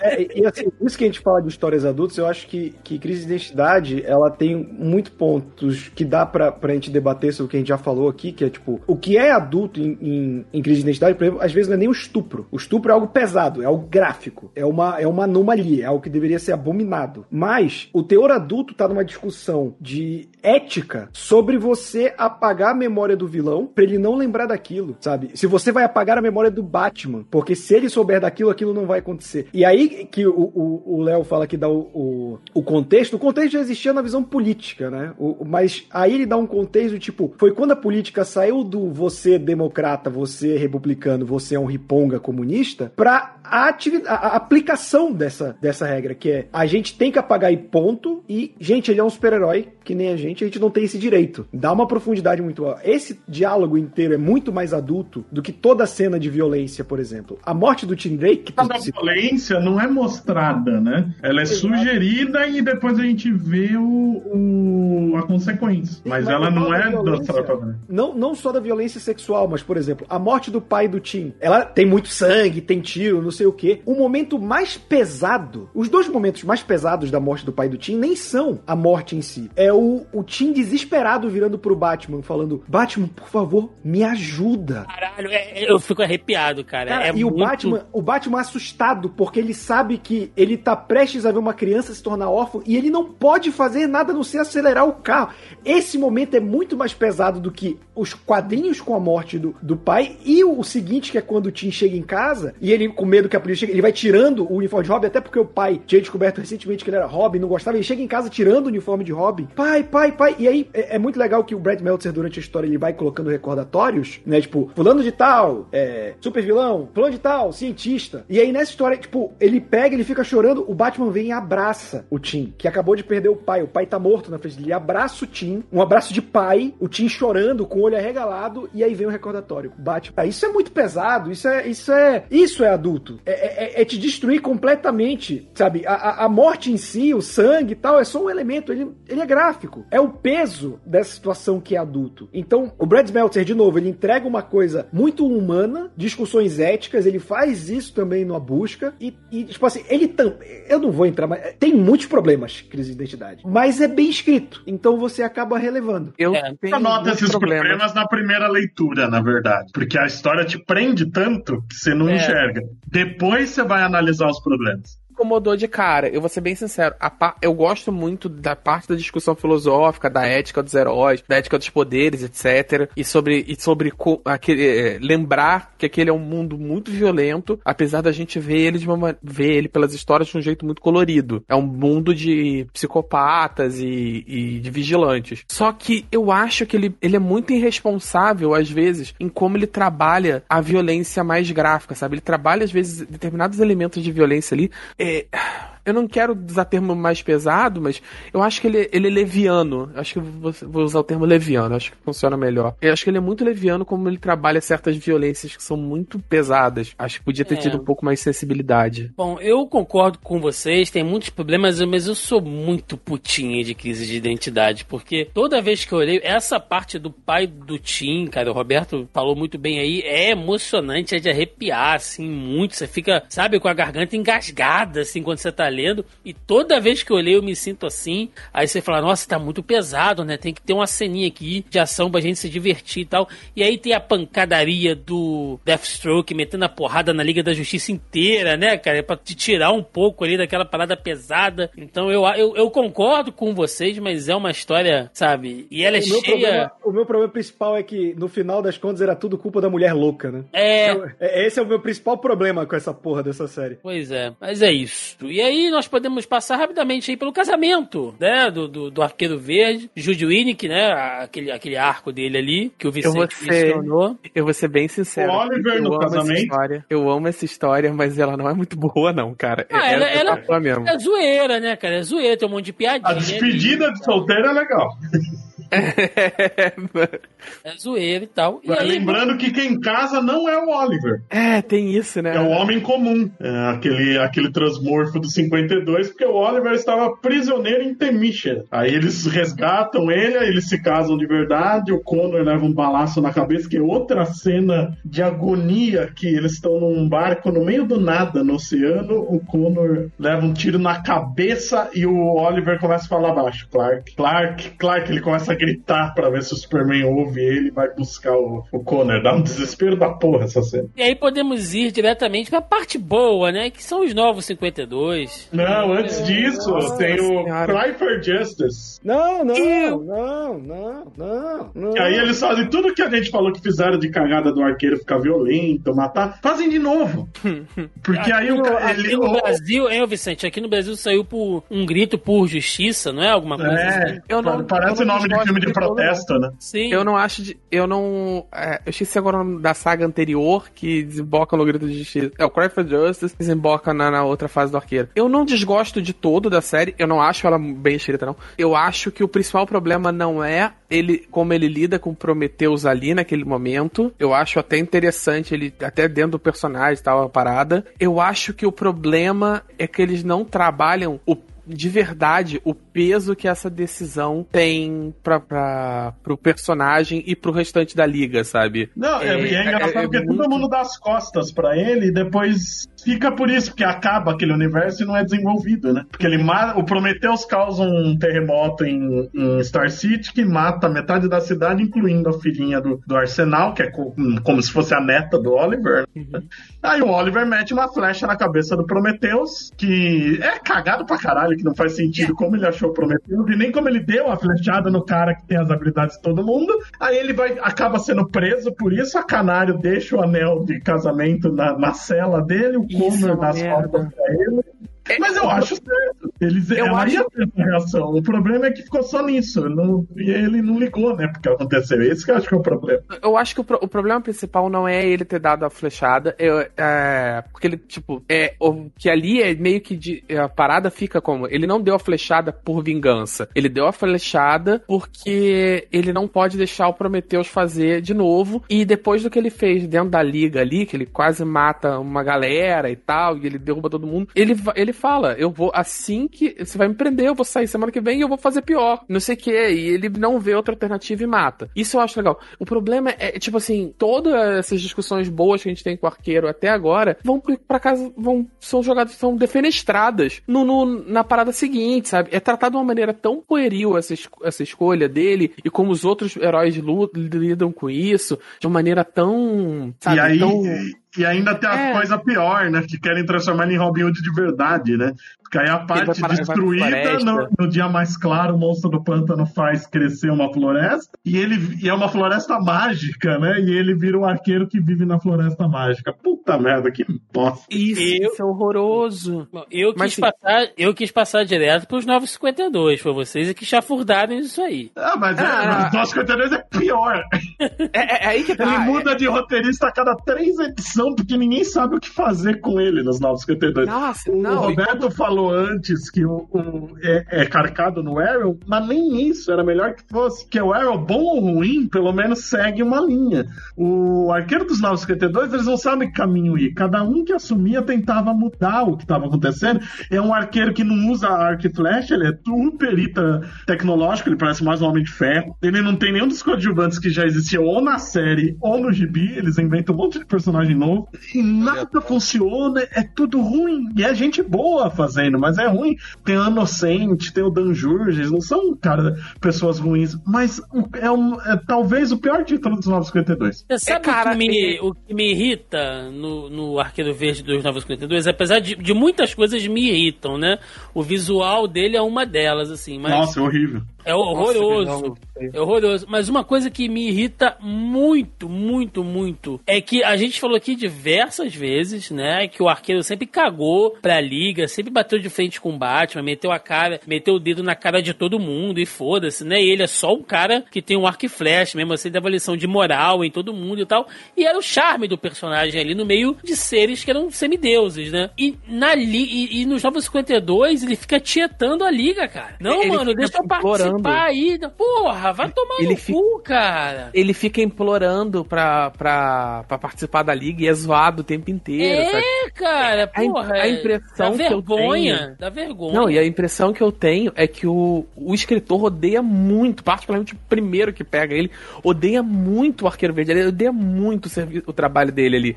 Então ele quer ser o mais escroto possível com o personagem. Toda a parada dele é zoar o personagem, sabe? Então é, é irritante. Não só o. É o fazer ele chupinhado de Arrow já não é uma coisa boa, já é uma parada que eu odeio quando fazem isso, sabe? Tipo, quando trocaram a cor dos olhos do Tony Stark pra combinar com, o- com, com o Robert Downey Jr. e por aí vai. Esse tipo de coisa. Eu não gosto. Eu acho ruim. Mas ali. Ah, ainda tem todo o problema de roteiro. E não só. O Arrow era melhor, de tão ruim que tava os 952. É. O Arrow era melhor. Cara, e, e, assim, não só a intenção é ruim, como eles botaram, tipo, o pior escritor que eles tinham à disposição com o pior desenhista. Porque parece arte daqueles pornô de internet, cara. Eu lembro que as Coloração 12 primeiras edições teve uns sete desenhistas e uns quatro ou cinco roteiristas em um É, ano. cara. Era uma zona, né? Eles não sabiam o que fazer. É o que eu, é o, é o que eu falei lá no começo do programa. Só não foi cancelado porque a série tinha audiência. Se não tivesse a série rolando nessa época, o arqueiro tinha ido naquela, naquele lixão dos, do- do- dos primeiros cancelamentos em oito edições, com certeza. Eu achei. Eu, eu fiquei até triste quando ele não foi cancelado ali. É, foi triste. Vamos- a vamos sorte então. é que o Jeff Lemire apareceu, né? É. Porra. É, e aí deu uma subida nele, teve aquele título que vendeu pra caramba, o.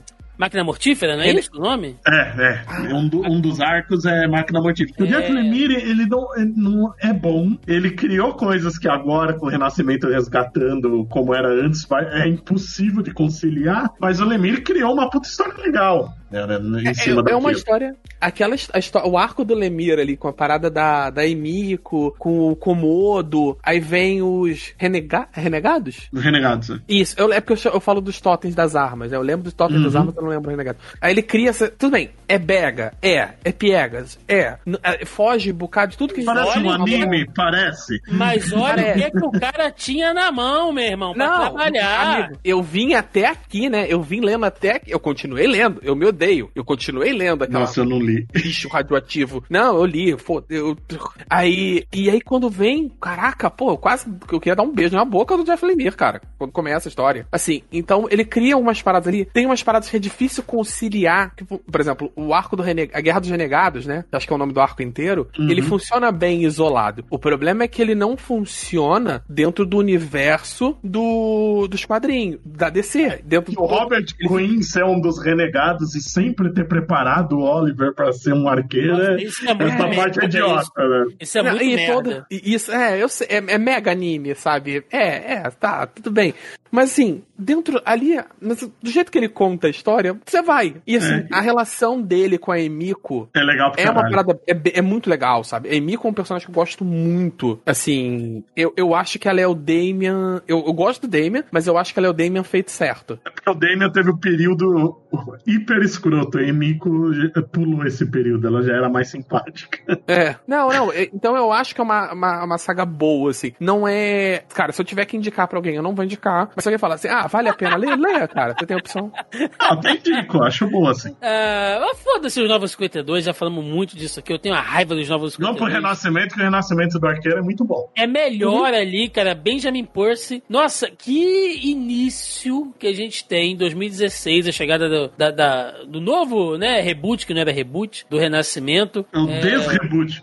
Pois é, cara, e, e teve muita, muita coisa excelente, assim, eu gosto muito do Superman naquele início ali, as histórias dele com o John, né, o, o Aquaman, apesar de demorar ali umas 10 edições até acertar no artista, que você tinha uma boa história ali envolvendo ecoterrorismo e uma coisa meio Game of Thrones, né, mas só arte merda, meu Deus do céu, como é horroroso o início. Ah, o Arqueiro é o contrário, né? O Arqueiro tá com arte e roteiro legal. Sim, cara, o, o Percy e o Schmidt, cara, começam a fazer uma parada muito, muito legal ali. Eu comprei três edições, mas depois eu continuei lendo tudo online, mas eu fiz questão de comprar. E é muito bacana, as histórias têm um ritmo, né? Tem umas cenas de ação, com assim. tudo, né, ali, né? Porque volta sem Star City, né? Sim. É, eles usam o Deagle, que foi uma coisa que herdou da série, que já tinha aparecido nos 952, mas usam bem. Sim. O Eu- eu- relacionamento eu- com a Canário vai pra frente, né? Eles recriam o relacionamento, a Emiko tá lá. O Ed Fires é usado como vilão, como eu disse antes. Tem o Merlin. Então eles pegam coisas de tanto da TV quanto do quadrinho de várias épocas e Ah, eles, muito eles, bem.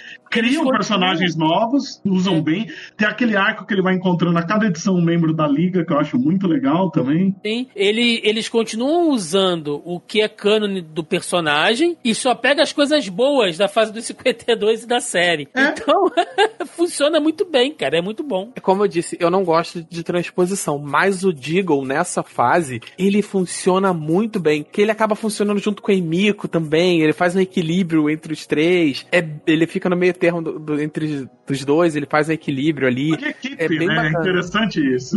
É, e, e, tipo assim, eu queria deixar uma nota pra o design da Canário nesse quadrinho, que parada maravilhosa. Porque foge, assim, ela sai daquele maiô cavado, que é tosco pra cacete. Volta pra jaquetinha e tal. É, É, ela tem a jaqueta com, com canário atrás bordadinho, é um visual um pouco mais agressivo, mais roqueirão. Ela ainda tá de shortinho, né? Porque, tipo assim, é parte da identidade da personagem, combina muito com a personalidade dela, meia, daquela meia arrastão e tal. Mas aí ela já tá num shortinho legal, assim, funciona, a botinha, né? Saltão, né? Salto alto, sabe? E aí e ela tem uma. Ali ela é muito mais. Tipo, ela é o super-herói de verdade, ele é o sidekick dela, sabe? E tem isso, né? A evolução dele durante toda essa fase do Pers, ela fala que ele tá aprendendo, né? Porque ele fica dando lição de moral e ele mesmo não tá fazendo nada e ela carca ele. E nesse arco que ele vai encontrando o pessoal da liga, tem hora que alguém fala: É bem que a Canário falou que você melhorou, você não é insuportável como você era antes. Todo mundo joga na cara dele que ele era chato pra caralho. Pois é. Bom, e só pra gente fechar a parte de quadrinhos, que já tá super longo, é, eu tô por fora, cara. Eu parei aí depois do ano 1 do Renascimento, peguei alguma coisa ali do Então, ano 2 o- e tal. Quando o Percy sai, entra um- um- uma dupla de roteirista tapa-buraco que fez uma história boa. Depois vem a nova equipe criativa, que eu não li, mas logo o título foi cancelado. Desde então, o Arqueiro apare... ele apareceu naquele evento Leviatã do, do Bendis, né? Que aí agora desembocou num novo checkmate, que ele é um dos, dos diretores, e agora na Liga do Bendis, que a visão dele política tá ajudando, ele acha que a Liga tá com uma visão viciada, né? Eles serem os caras que estão acima de tudo e tal, ele acha que tem que ter novas visões na Liga, e isso vai fazer dele o líder da equipe agora. É o ponto que tá no momento, ele continua com a Canário, não sei se a Emiko tá morando com ele porque ela foi lá pros Titãs, mas de resto é ele com a Canário e os dois estão na, na Liga. E o Arsenal morreu porque tem que sofrer. Ô, bicho, passou por Aí ele voltou e por algum motivo não quer contar pra ninguém que voltou. A, a Emiko na liga, eu- eu- nos Titãs, eu não gosto. Eu, eu acho que eles não encontraram o tom dela até hoje nos Titãs. Eu não li nada dessa fase, não sei. É, eu, eu li, eu não gosto, não gosto, não gosto. Então a gente encerra aqui a parte de, de quadrinhos, né? Pra gente falar aqui de algumas adaptações aí fora é, do que a gente tem aí de- da, da banda desenhada, né? E olha, rendeu mais do que eu pensei que fosse render. Os senhores estão de parabéns, são todos putinhos do Arqueiro Verde. Muito bem. Vamos então seguir aqui. Gente, algumas participações e aparições do Arqueiro Verde em outras mídias. Vamos falar de animações? Animações aqui. Temos uma única participação do Arqueiro Verde, onde? Super Amigos. Ele aparece em um único episódio, lá com seu bigodinho de mustache, chapeuzinho de Robin Hood, né? Em um único episódio, ele tá lá. Ele tem uma participação sem fala nenhuma, mas ele tá também na adaptação, né? Na animação da adaptação do Nova Fronteira, né? Do nosso saudoso, queridíssimo Darwin Cook, né? Que nos deixou aí de maneira tão precoce, mas ele tem, ele tá lá também na animação, apesar de não falar nada. Ele tá naquela animação da Liga da Justiça DC Crise nas Duas Terras, onde ele usa aquele uniforme vermelho. Não sei se vocês lembram disso. É o da Terra 3, né? Que É o da a Terra versão 3. vilão dele. É, pois é. Ele tá lá. Ele tá como um vilão. Ele tá com um tenentezinho ali, um vilão de menor que trabalha pra ali. Pro Ele, ele tem uma animação daquela série DC Showcase. Lembra que saíram de alguns personagens? É bem legal, é bem legal. Ela, É Eles legal. puxam de uma minissérie de 83 dele, que acho que foi o primeiro revista chamada Arqueiro Verde. E é uma É. animação bonita, cara. É uma animação Aquilo bonita. era pra. é, Aquilo não foi só, aquilo era pra ver se ia fazer uma animação é, dos DC Showcases daquele ano. Ela foi o que teve melhor resposta do público e da crítica que teve ali, da crítica especializada. A, a galera tava mega empolgada de que tocar pra frente uma série animada naquele tom. A DC falou assim: ah, você não vai dar dinheiro, não, deixa isso pra lá. E, ma- e matou o projeto, né? Foda-se, sabe? Pois é. E aí nós temos também a participação dele no Cavaleiro das Trevas, na animação do Cavaleiro das Trevas, que ali tá o Oliver. Eu adoro esse Oliver sem braço, cara. Irônico pra cacete, o veiaco ali pulando ali de telhado em telhado. Aliás, gente, eu sempre recomendo aqui, é lógico, que ai, mas não é igual o original, porque o quadrinho é melhor. Tá, Tá, Mas se você não lê história em quadrinhos, se você gosta de desenho animado e não tem saco, porra, assistam O Cavaleiro das Trevas, parte 1 e parte 2, que é uma das melhores adaptações em animação de história em quadrinho. Eu falo assim, sem correr risco de errar, cara. É excelente. Então tem lá o Arqueiro Verde dando flechada de Kryptonita no Superman. É muito bom. Com um Temos- braço só. Ele dá com essa bra- flechada é, um braço só. de cabeça pra baixo, não é? Ele não fica de cabeça pra É. baixo. Cabeça pra baixo e baleado. É. e velho, né? Com artrite, todo fudido. É, com pensão, né? Recebendo pix. Ah, merda. Temos ali a participação do Arqueiro Verde naquela animação do Lego, né? O Liga da Justiça versus Liga da Justiça Bizarro. E também naquela animação horrorosa, que é aquela Batman Unlimited, né? O Instintos Animais. Nossa, isso é Que muito ani- Deus, essa né? animação é uma merda foda, né? Não, não, não vale nem citar muito aqui também. Temos a participação dele em The Brave and the Bold e muito. Isso é maravilhoso. É maravilhoso. Uhum. Olha, alguns personagens. Cara, Brave and the Bold é uma série animada que eu falo aqui também, assim, sem sombra de dúvida de errar, que ela me- merecia muito mais destaque do que ela já tem. Eu não sei Ela se foi merecia voltar. Que animação boa, pega personagens ali que não tinham tanto destaque, assim. em- E a ideia era em essa, né? Os produtores falaram que eles queriam os personagens que não eram os principais. Tanto que o Superman e a Mulher Maravilha só vão aparecer na última temporada, né? O Sim, Lanterna que apareceu era o Guy e o Gnort, né? É, era muito bom. bom. E é o, o melhor relacionamento do Batman com o arqueiro que eu já vi. É, é muito bom que eles trabalham essa parada. E é mega cartunescozão, sabe? É bem, bem era de ouro. É bem. E é o arqueiro do Kirby, né? O design todo é calcado no Kirby. Pois é, temos ele no Young Justice, né? Na, na, na Liga Porque ele da tem um papel bem lá. central no, no, no Sim, sim, ele aparece ali diversas vezes com visual maneiro, misturando ali um pouco do visual clássico com o capuzinho, né? Que é bem bacana. Acaba sendo o tutor da galera. Não, não, não, não. Ali, ele e a Dinah. E é legal que no Brasil ficou o mesmo dublador, né? No desenho da Liga, no Brave and the Bold, é o mesmo cara dublando ele. Hum, não sabia. É. E nas animações, pra gente fechar, é fase do Bruce Timm, né? Ele ainda aparece na série animada do Batman, se eu não me engano, naquele episódio do Conde Vertigo. E depois ele vai aparecer mais pra frente lá na formação da, da Liga. Mas na Liga da Justiça Sem Limites, ele brilha, né? A gente pode chamar que ele É é, dizer que ele, que ele e o John Stewart são um dos personagens centrais da, da, da série. assim. Rege, a lenda, diz a história, isso, coisa, papo de, de outros, de fórum e coisa e tal, que o, o poder fazer aquele, aquele arco do, com o Arqueiro Verde é, foi um dos motivos do Bruce Timm aceitar fazer a Liga Limited, né? Quando ele termina Batman, ele queria fazer desenhos de outros, de- outros vigilantes menores. Ele tem aquele super-homem, não sei o quê. Ele tinha o projeto de fazer uma animação do Arqueiro Verde, que nunca recebeu, bom, luz verde, e nunca pôde ir pra frente e tal, e ele ficou meio puto com a DC com isso, que ele não tinha liberdade criativa. Encheram o saco dele, ele fez a Liga da Justiça, vai ter três, quatro, quatro, quatro temporadas. É três ou quatro? São três. A Liga normal. É, três temporadas da Liga e tal, e ele não queria voltar pro Unlimited. Aí eles convenceram ele com a condição de que ele não precisasse trabalhar com os medalhões. Ele poderia trabalhar personagens que ele quer. Então, é, aí você vê como a Liga Unlimited, ela é muito focada. Eu, eu reassisti ano passado, início da pandemia, eu assisti a Liga, Unlimited, o Liga, o desenho da Liga todo inteiro. E você vê que em raríssimos episódios aparecem dois membros da Liga dos Medalhões, dos sete, ao mesmo tempo. E nunca mais do que dois. Exceto-se nos fechamentos de arco. Sim. Porque é sempre focado em personagem melhor. E a primeira temporada da Unlimited é praticamente um desenho do Arqueiro Verde. É, ele tá É. em quase todos os episódios. E ele é o fio central da narrativa. É, ao mesmo tempo que às vezes ele é alívio cômico, ele conduz a história. É, é um personagem que ele é muito bem trabalhado nessa animação. E você Muito sabe bem que você tem E a ele obrigação de colocar o discurso dele falando que é um esquerdista, né? Ah, pode E, a- e além disso, ele teve uma série animada própria dentro daqueles curtas Destination, né? Que tinha um traço horrível. Era, um- É era bem cômica, né? Tem, a- tem um episódio que o arco dele se apaixona pelo arco da Cupido.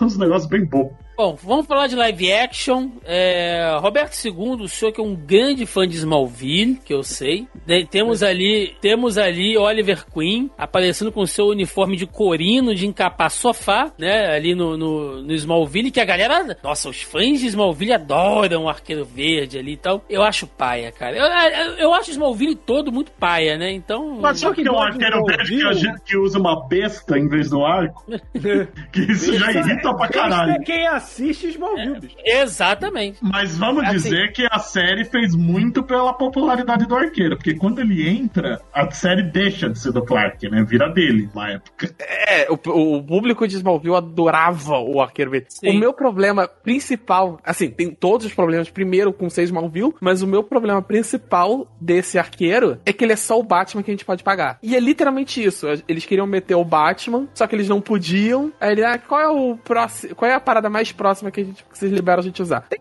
Arqueiro Verde aqui, vocês querem? Ah, quero. Ele, ele faz usar. tudo que o Batman faz mesmo, né? Ele financia a liga, ele come a luz, ele tem rixa com o Lex e ele dá sermão no Superman. Ele faz tudo que o Batman faz. Eu só compartilhar uma coisa com vocês aqui, ó. Essa aqui é a Liga da Justiça que a gente merece. É a cena deles saindo do, do- do prédio em chamas do Luthor. É. Essa é a Liga da Justiça que a gente merece. Esse ciborgue maravilhoso. Puta que Ai, meu. Deus do céu. Visualmente, o Aquaman até convence só. Que ele é o Rapina agora, né? Não, cara, não convence, não. É o Rapina, cara. Ele é o Rafael das Tartarugas Ninja. Esse é Eu- o impulso, né? É. Eu, eu gosto desse ator, cara. Não, eu gosto o- desse ator do Aquaman. Mas o impulso nessa foto, ele tá parece a menina, Um anão. do Game of, a menina do Game of Thrones, a área. É. É, cara. Puta, é uma merda isso aqui, cara. Cara, o, Nossa. o, o Cyborg, ele tá, parece aqueles filmes do início dos anos 2000 que representavam o futuro, que tudo era prateado. É, Uhum. até a cueca Amigo. dos caras era cromada, né, cara? A, a, eu, sabe qual? Isso não tem nem o pior da série, cara. Ainda tá tirando, sei lá, o, os super gêmeos. A Tem a, a, Canário. canário, a Canário não tá aí. Nossa, aquela canário horrorosa. O É Exterminador única velhinho. Olha isso, gente. Olha isso, gente. O cara tá torcendo o braço pra aparecer o tríceps ali. Pra quê, cara? Pra quê? Porque é a série da, C- da CW, pô. Pra quê? Olha a cabeça do Aquaman, cara. Não é. O cabelo do Aquaman. O cabelo Mano. dele tá muito engraçado nessa foto. Mano, Smallville Amigo, a é- máscara é- da Canário, que é a mancha de graxa na cara dela. Nossa, cara. Ela cara anda, com, ela anda com um coisinho de graxa no bolso. Agora é hora de eu me trocar.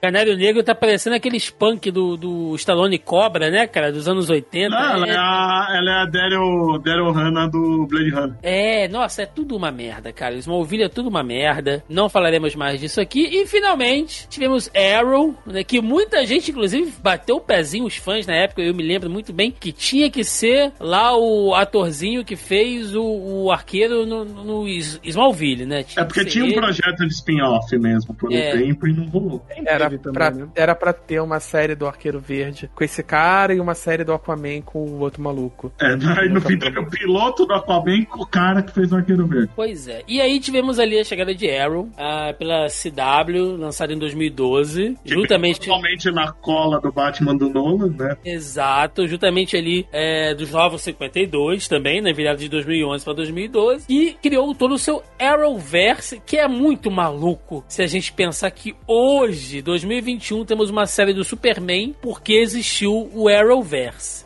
é, é- é louco assim pensar nisso, E, cara. E, e não, e o pior, né? Que como era a série com mais audiência de todas elas, meio que o maior herói da Terra é o Arqueiro Verde nesse universo. Eu adoro no fim da crise, né? Que unificou os mundos. Aí a presidente dos Estados Unidos faz um discurso que o Arqueiro Verde morreu. O primeiro de nossos heróis. Caralho, uniu os mundos, Superman já existia.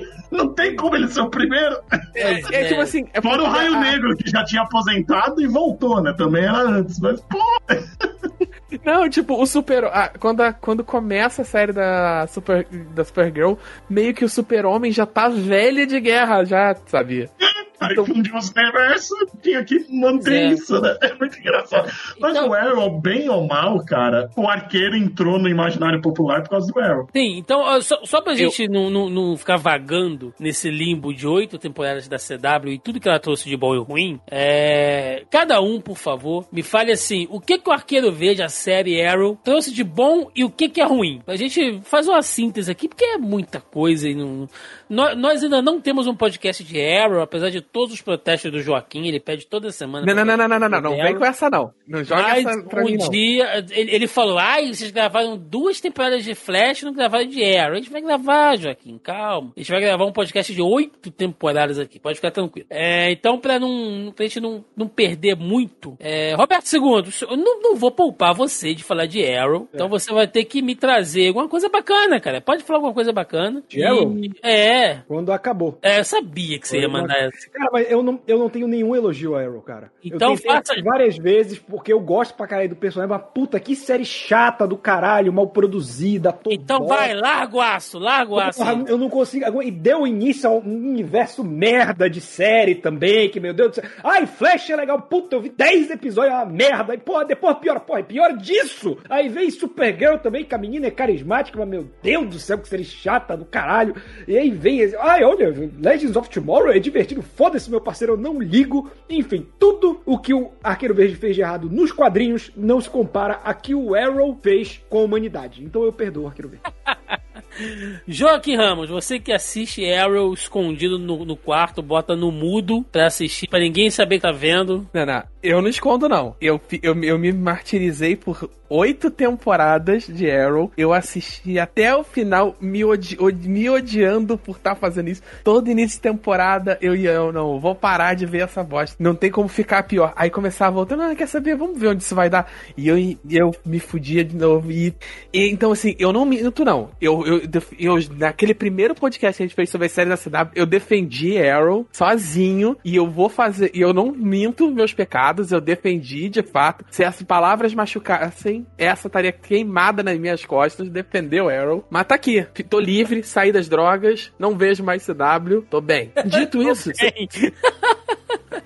meu nome é Joaquim, eu estou há dois anos sem ver CW. É, brincadeiras à parte, se eu posso dizer uma coisa boa do Arqueiro Verde, é que ele deu projeção. Muita gente não conhecia o personagem. É, o Thiago sabe como a gente ouve piada por gostar do- do- dos nossos heróis, sabe? Também eu não me ajudo, né? Eu gosto do Cable também, então é complicado eu me ajudar.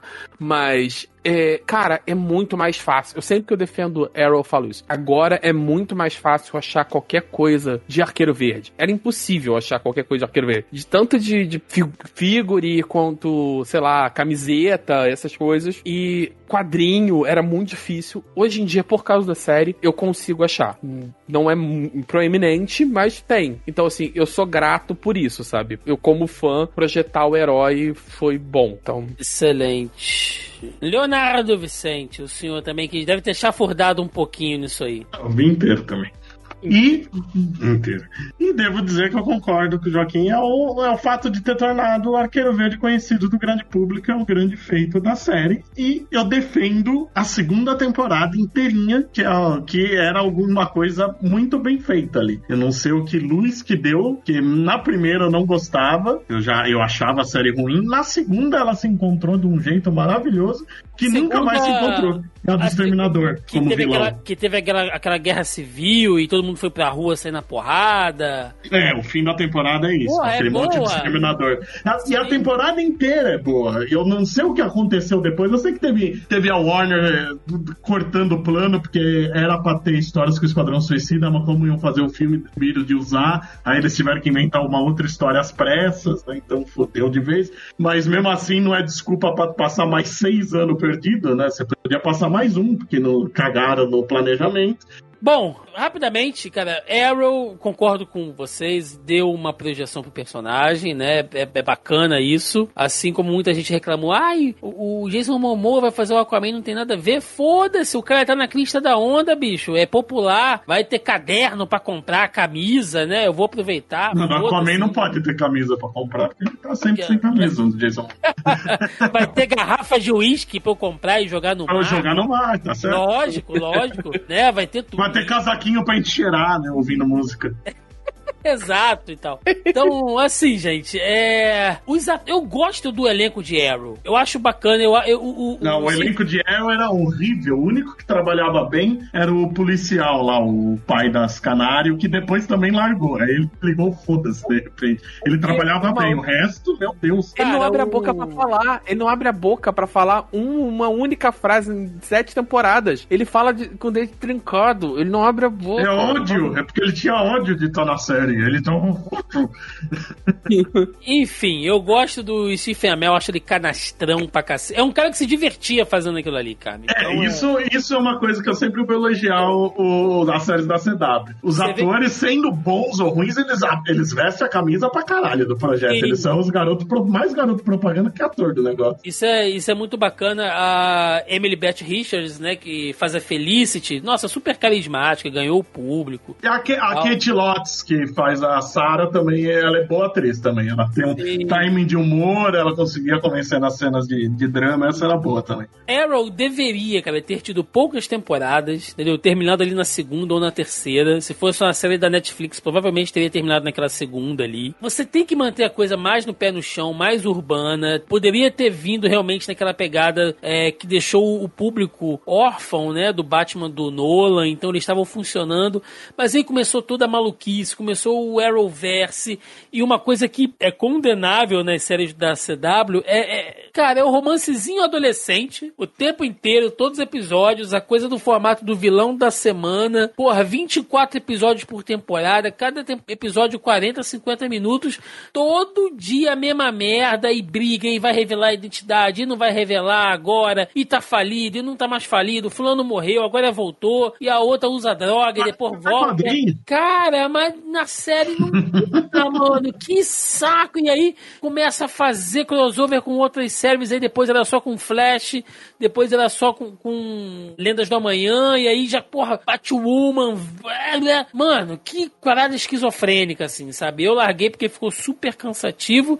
E é uma série que conseguiu maltratar Canário Negro como nunca se viu antes na história da humanidade, cara. Pau da cinco. Pau das 30. O São que, eles, cinco. o que eles fazem com o personagem, que é um personagem super importante pro, Ken, pro canon do Arqueiro Verde, é uma coisa assim. de uma crueldade, bicho. É. Não, o Roy é pior porque o ator do Roy dá vontade de bater nele, de tão ruim que ele é. Pois é, cara, então não, não, não rola. E aí, pra gente fechar, meus amigos, é, temos o Arqueiro Verde nos joguinhos, temos ele lá no joguinho, lá no, no vovô do Injustice, no Super Nintendo, né? O Justice League Task Force, que é o jogo que o Joaquim Parecia em câmera lenta aquela porra daquele jogo.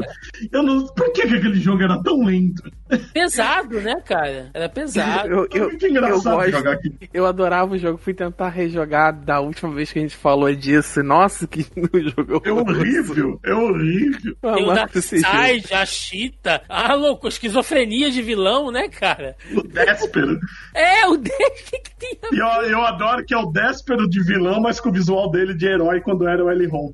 É, cara, o jogo da Blizzard ainda é, é loucura, loucura, assim. Temos ali ah, o Arqueiro Verde em diversos joguinhos da, da DC, né? Pra gente falar a verdade. Tem aquele Justice, Justice League Heroes, é uma espécie de MOBA, né? Do, do, do, Uhum. Esse jogo era legal. da da DC. Tem aquele DC Universe Online também. O visual Ah, é maravilhoso. É, tem aquele pra celular, o Infinite Crisis, né? Também você pode jogar com ele ali no, no joguinho de celular. Ele tá no Lego Batman 3, né? O Beyond Gotham. Você pode jogar ali com. E, e a voz é do Stephen Amell. Ah, no legal. Lego Batman 3. Ele, é ele não tá no 2 também? Eu acho que ele tá no 2. Não lembro, cara, mas no 3 eu sei, eu sei. Porque o, o Batman Lego 3 é um jogo da Liga, né? Só leva Batman no nome porque vende, mas é um jogo da, da Liga. E por fim, Injustice. Né, God Among Us, que o Arqueiro Verde é um personagem importante dentro da história, né? A forma como o Superman mata ele ali, e é meio que o, que o ponto de virada pro Superman se assumir como sendo um filho da puta, né? Ah, em toda a história e tal. Não vou entrar nos méritos aqui de Injustice como história, gravaremos. Vou trazer o Roberto pra falar de Injustice aqui no podcast inteiro. Ele e o Joaquim, que são dois grandes fãs dessa saga. Então. o cara afiando a mão assim, né? Pra dar um soco na cara. Eu gosto de Injustice.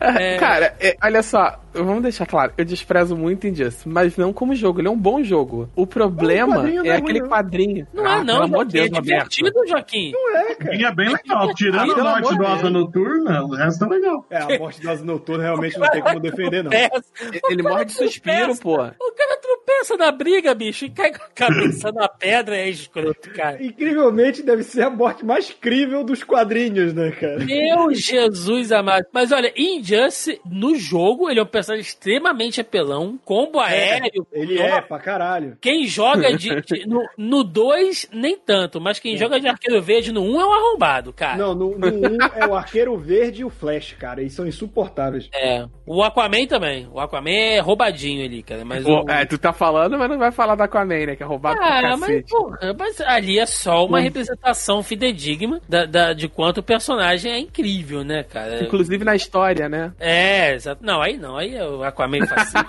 Aquaman neonazi, eu tô fora. Mas. se- Não, confundi com o do Flashpoint. É, ali ele é o Aquaman submisso, cara. Aquaman que se submete ao Superman. Ah, senhores.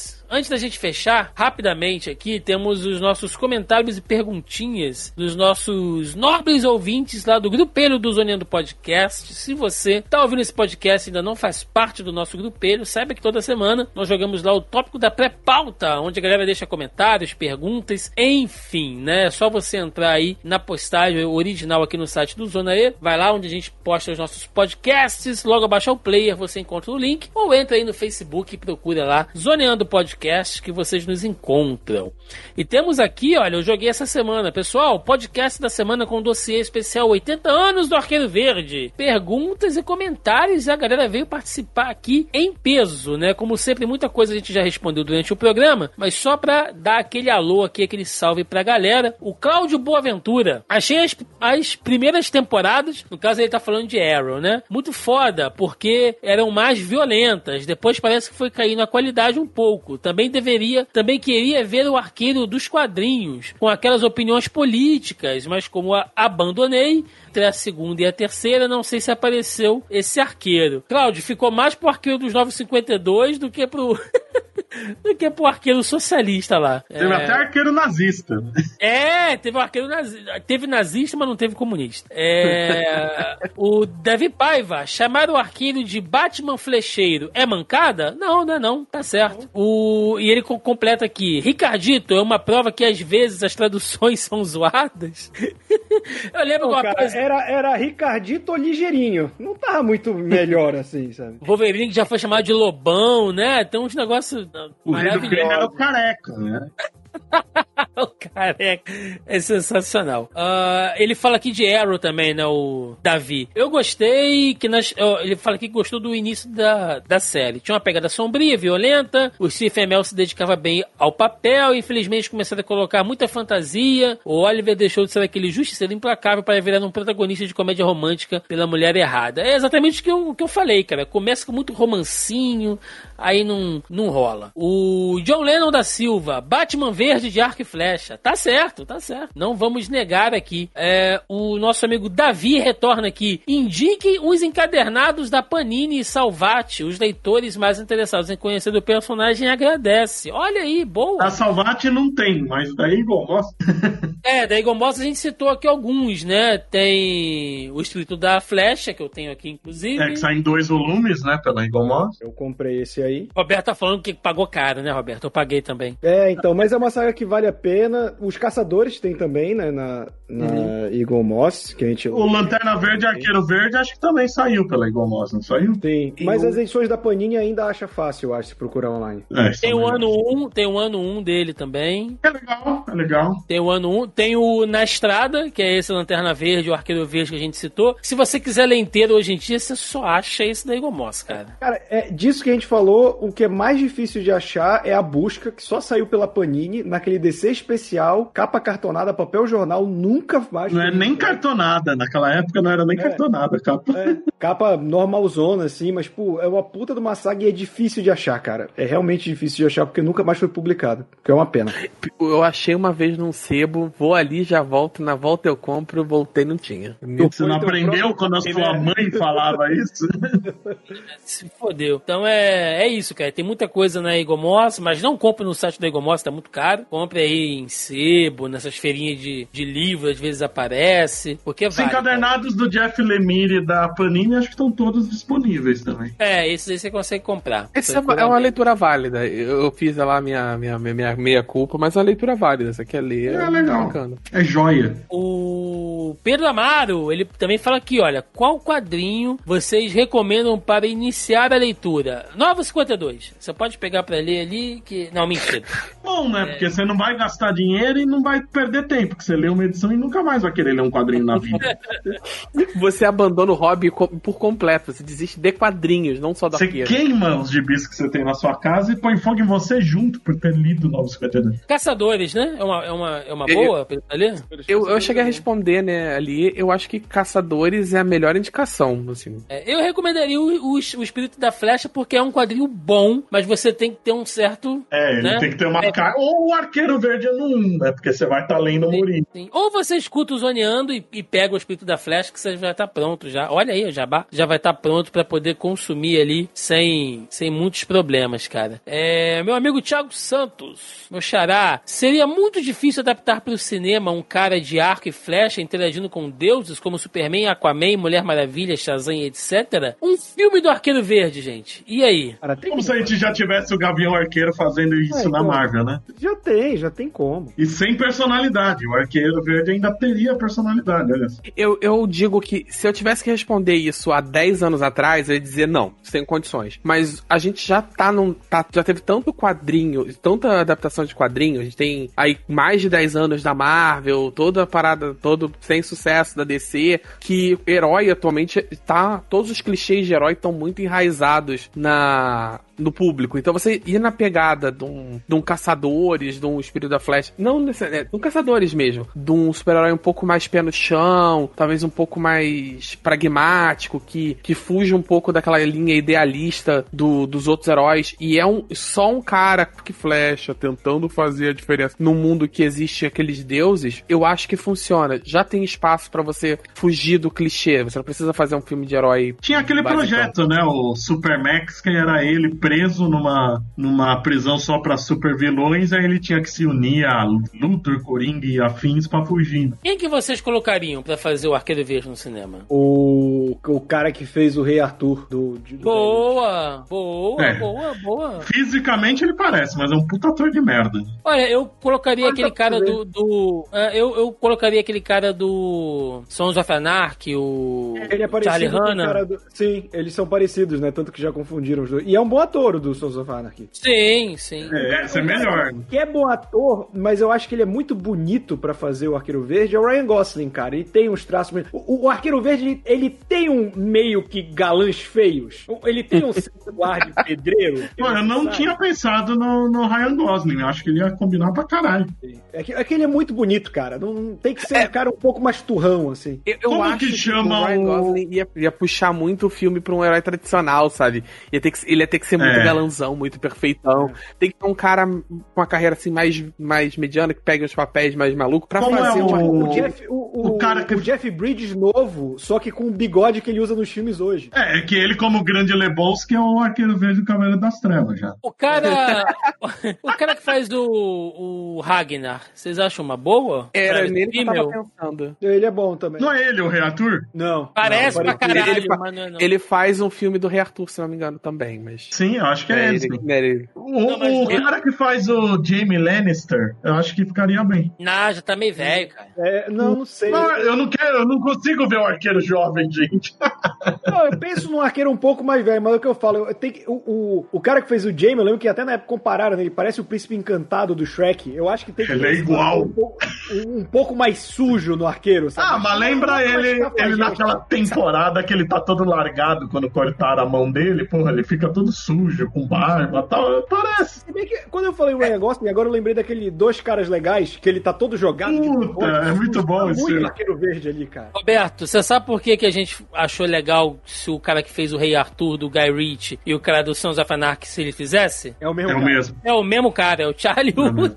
Acabei de olhar aqui. Ah, no Souza falar que ele tá bem, pô, ele é um bom ator. É, cara, não, então, Assim- calma aí, tá, fechou, bateu o martelo. Vai ser o Charlie O Hunnam. que- na- nessa linha galãs feios, tem o maluco do Vikings também, que é o que faz o filho dele, Alexander Ludwig, né? Que faz o Parece filho pra mais velho. caralho também, parece muito. Ele, ele ia ficar bom, né? Porque ele, ele, ele é galanzinho, mas não é tão ou, parado e tal. E ele ainda tem um porte pra convencer como um, como um herói, tipo, físico, né? Que é um cara que não tem superpoderes. A gente tá encaminhando agora o e-mail pro Zack Snyder fazer a versão dele. Não, não, do- não, não, não, não. Pô, vai tomar no seu cu. O Zack Snyder eu só encaminho envelope e bomba. Eu, Amigo, eu você já tem tive que noção?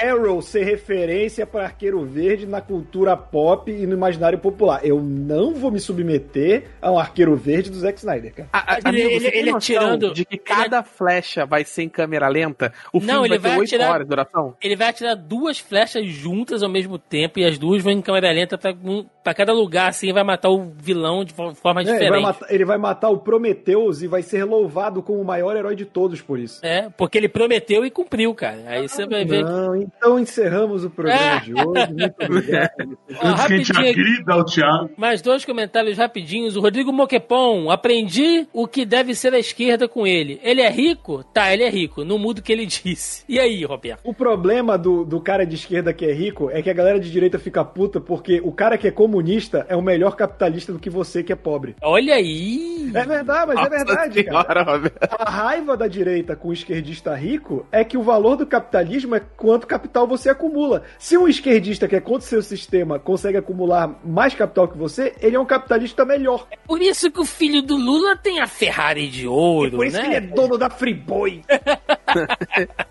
E pra fechar, nosso amigo aqui, Caio Hansen, dá uma atenção pra relação dele com Hal Jordan. A amizade deles é muito forte e tiveram uma fase bacana juntos. Sim, falamos aqui dessa fase maravilhosa, Caio, lá dos anos 70. Na estrada, road trip. Com certeza eles fumaram maconha pra caralho viajando ali. Porra, meu amigo, tava junto com um guardião fantasiado. de- Imagina aquele, aquela porra daquela picape. Um policial espacial, um riponga da farm e um anão extraterrestre. Meu amigo.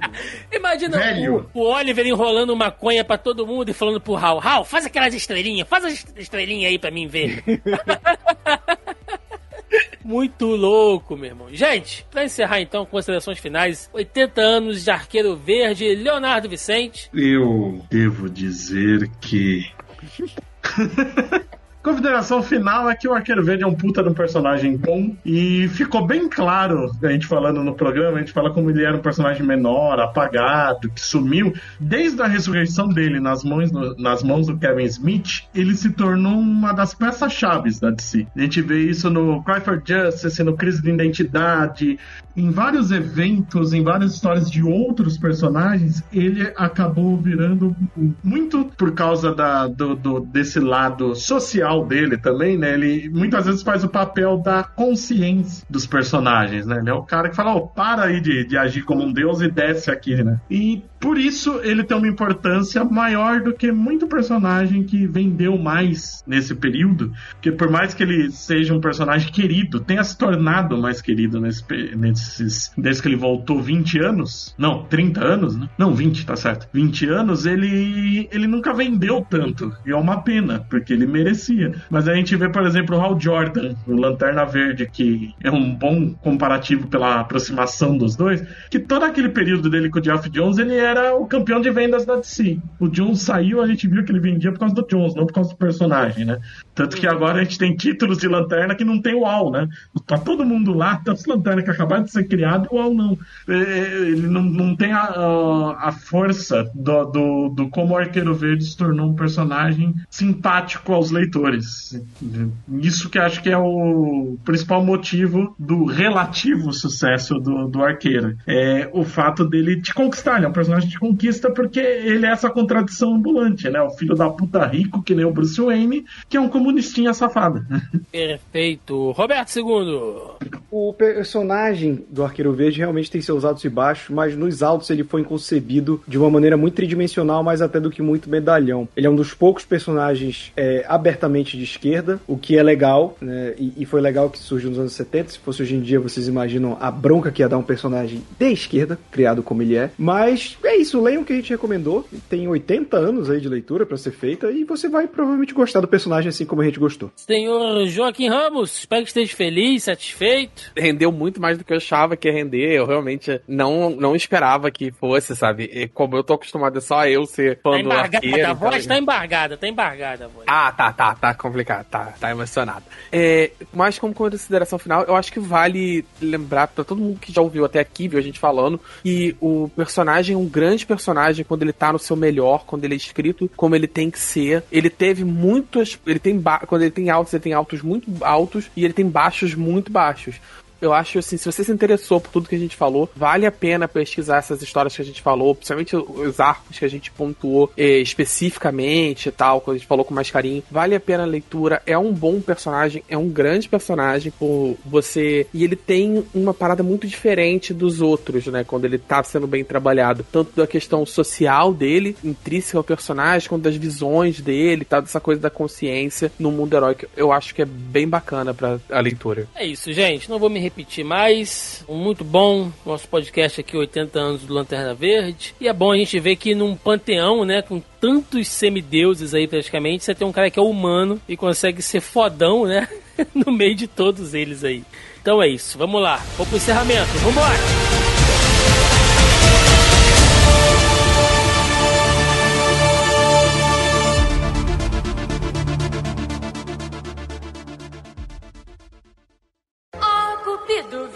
deixa em paz.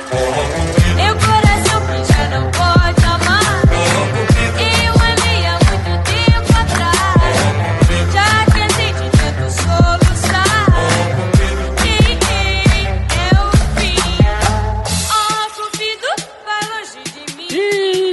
final de mais um Zoneando Podcast.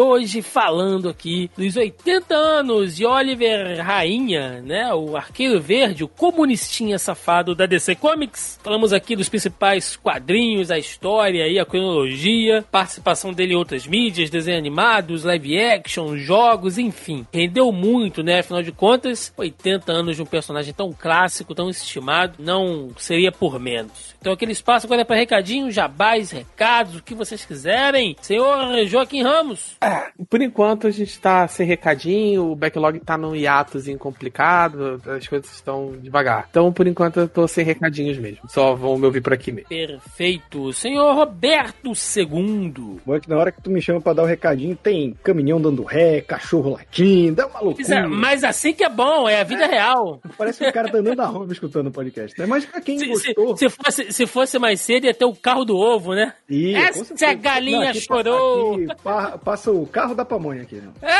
Mas, pra quem gostou de me ouvir falando besteira aqui, eu também falo besteira lá no youtube.com barra Hora Suave, que a gente tem vídeo de série, quadrinho, videogame, tudo mais. Toda sexta-feira tô com o Momento Suave, que é o podcast com resumo das notícias da cultura pop, aqui com o Leonardo Vicente. Estou a cada 15 dias lá no Mansão também com o Leonardo Vicente, falando de Batman e em outros projetos que eu vou deixar pro jabá dele também. O menino tem pouco jabá para falar, então vou deixar para ele representar os outros projetos. Tem que aprender a dividir. Assim ensinou Marx. Dividir o brinquedinho com um colega. Né? Assim ensinou Marx, né? Tem que é aprender. É...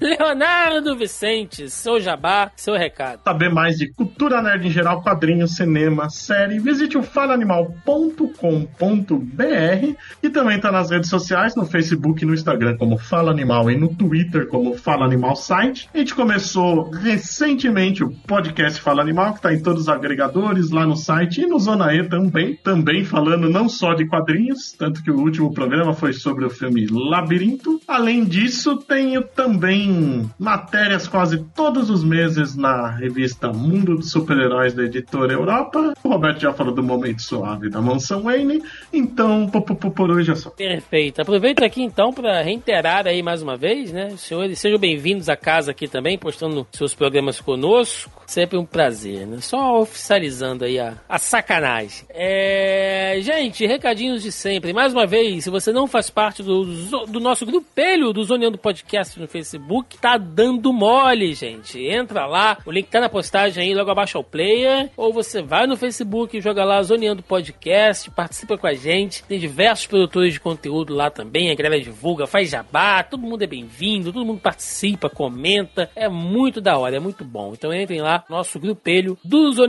Podcast no Facebook. E além disso, você encontra também o Zoneando Podcast nas, nos principais agregadores e aplicativos de podcast. Estamos também no Deezer e no Spotify. Além, é claro, aqui no nosso site, zonae.com.br. E eu reitero aqui, peço, faço dois alertas. Eu tenho falado isso lá no Zona em Quarentena também, e eu vou falar isso agora aqui. É, o nosso site está com um probleminha de feed, gente. Então, algumas atualizações estão demorando a entrar, tem uns programas que estão caindo do Spotify. Eu sei, eu sei. A gente vai resolver isso, não vai ser agora, já adianto, mas em breve aí, esse ano ainda vai. Então, tenham paciência. Por favor, verifiquem aí se as suas inscrições estão direitinhas aí onde vocês seguem a gente, seja lá em qual agregador, aplicativo, enfim. Olha direitinho e ajudem aí, compartilhem. Manda para aquele seu amigo que, ai, esse arqueiro verde é só um arqueirinho. Manda o podcast para ele. Ou se você tem um amigo também que é uma putinha do arqueiro verde, como o Joaquim, manda para ele também que ele vai ficar feliz. né? Ajuda a gente aí. Temos aqui vários novos ouvintes. Chegaram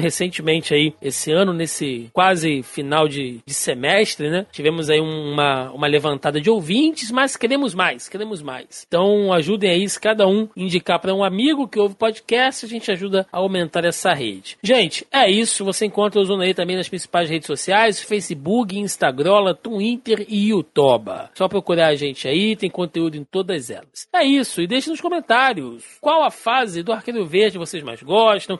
Se vocês já conheciam o personagem antes da série, antes do desenho animado, deixem aí, queremos saber a opinião de vocês. É isso, ficamos por aqui. Até semana que vem. Um abraço e até mais. Valeu!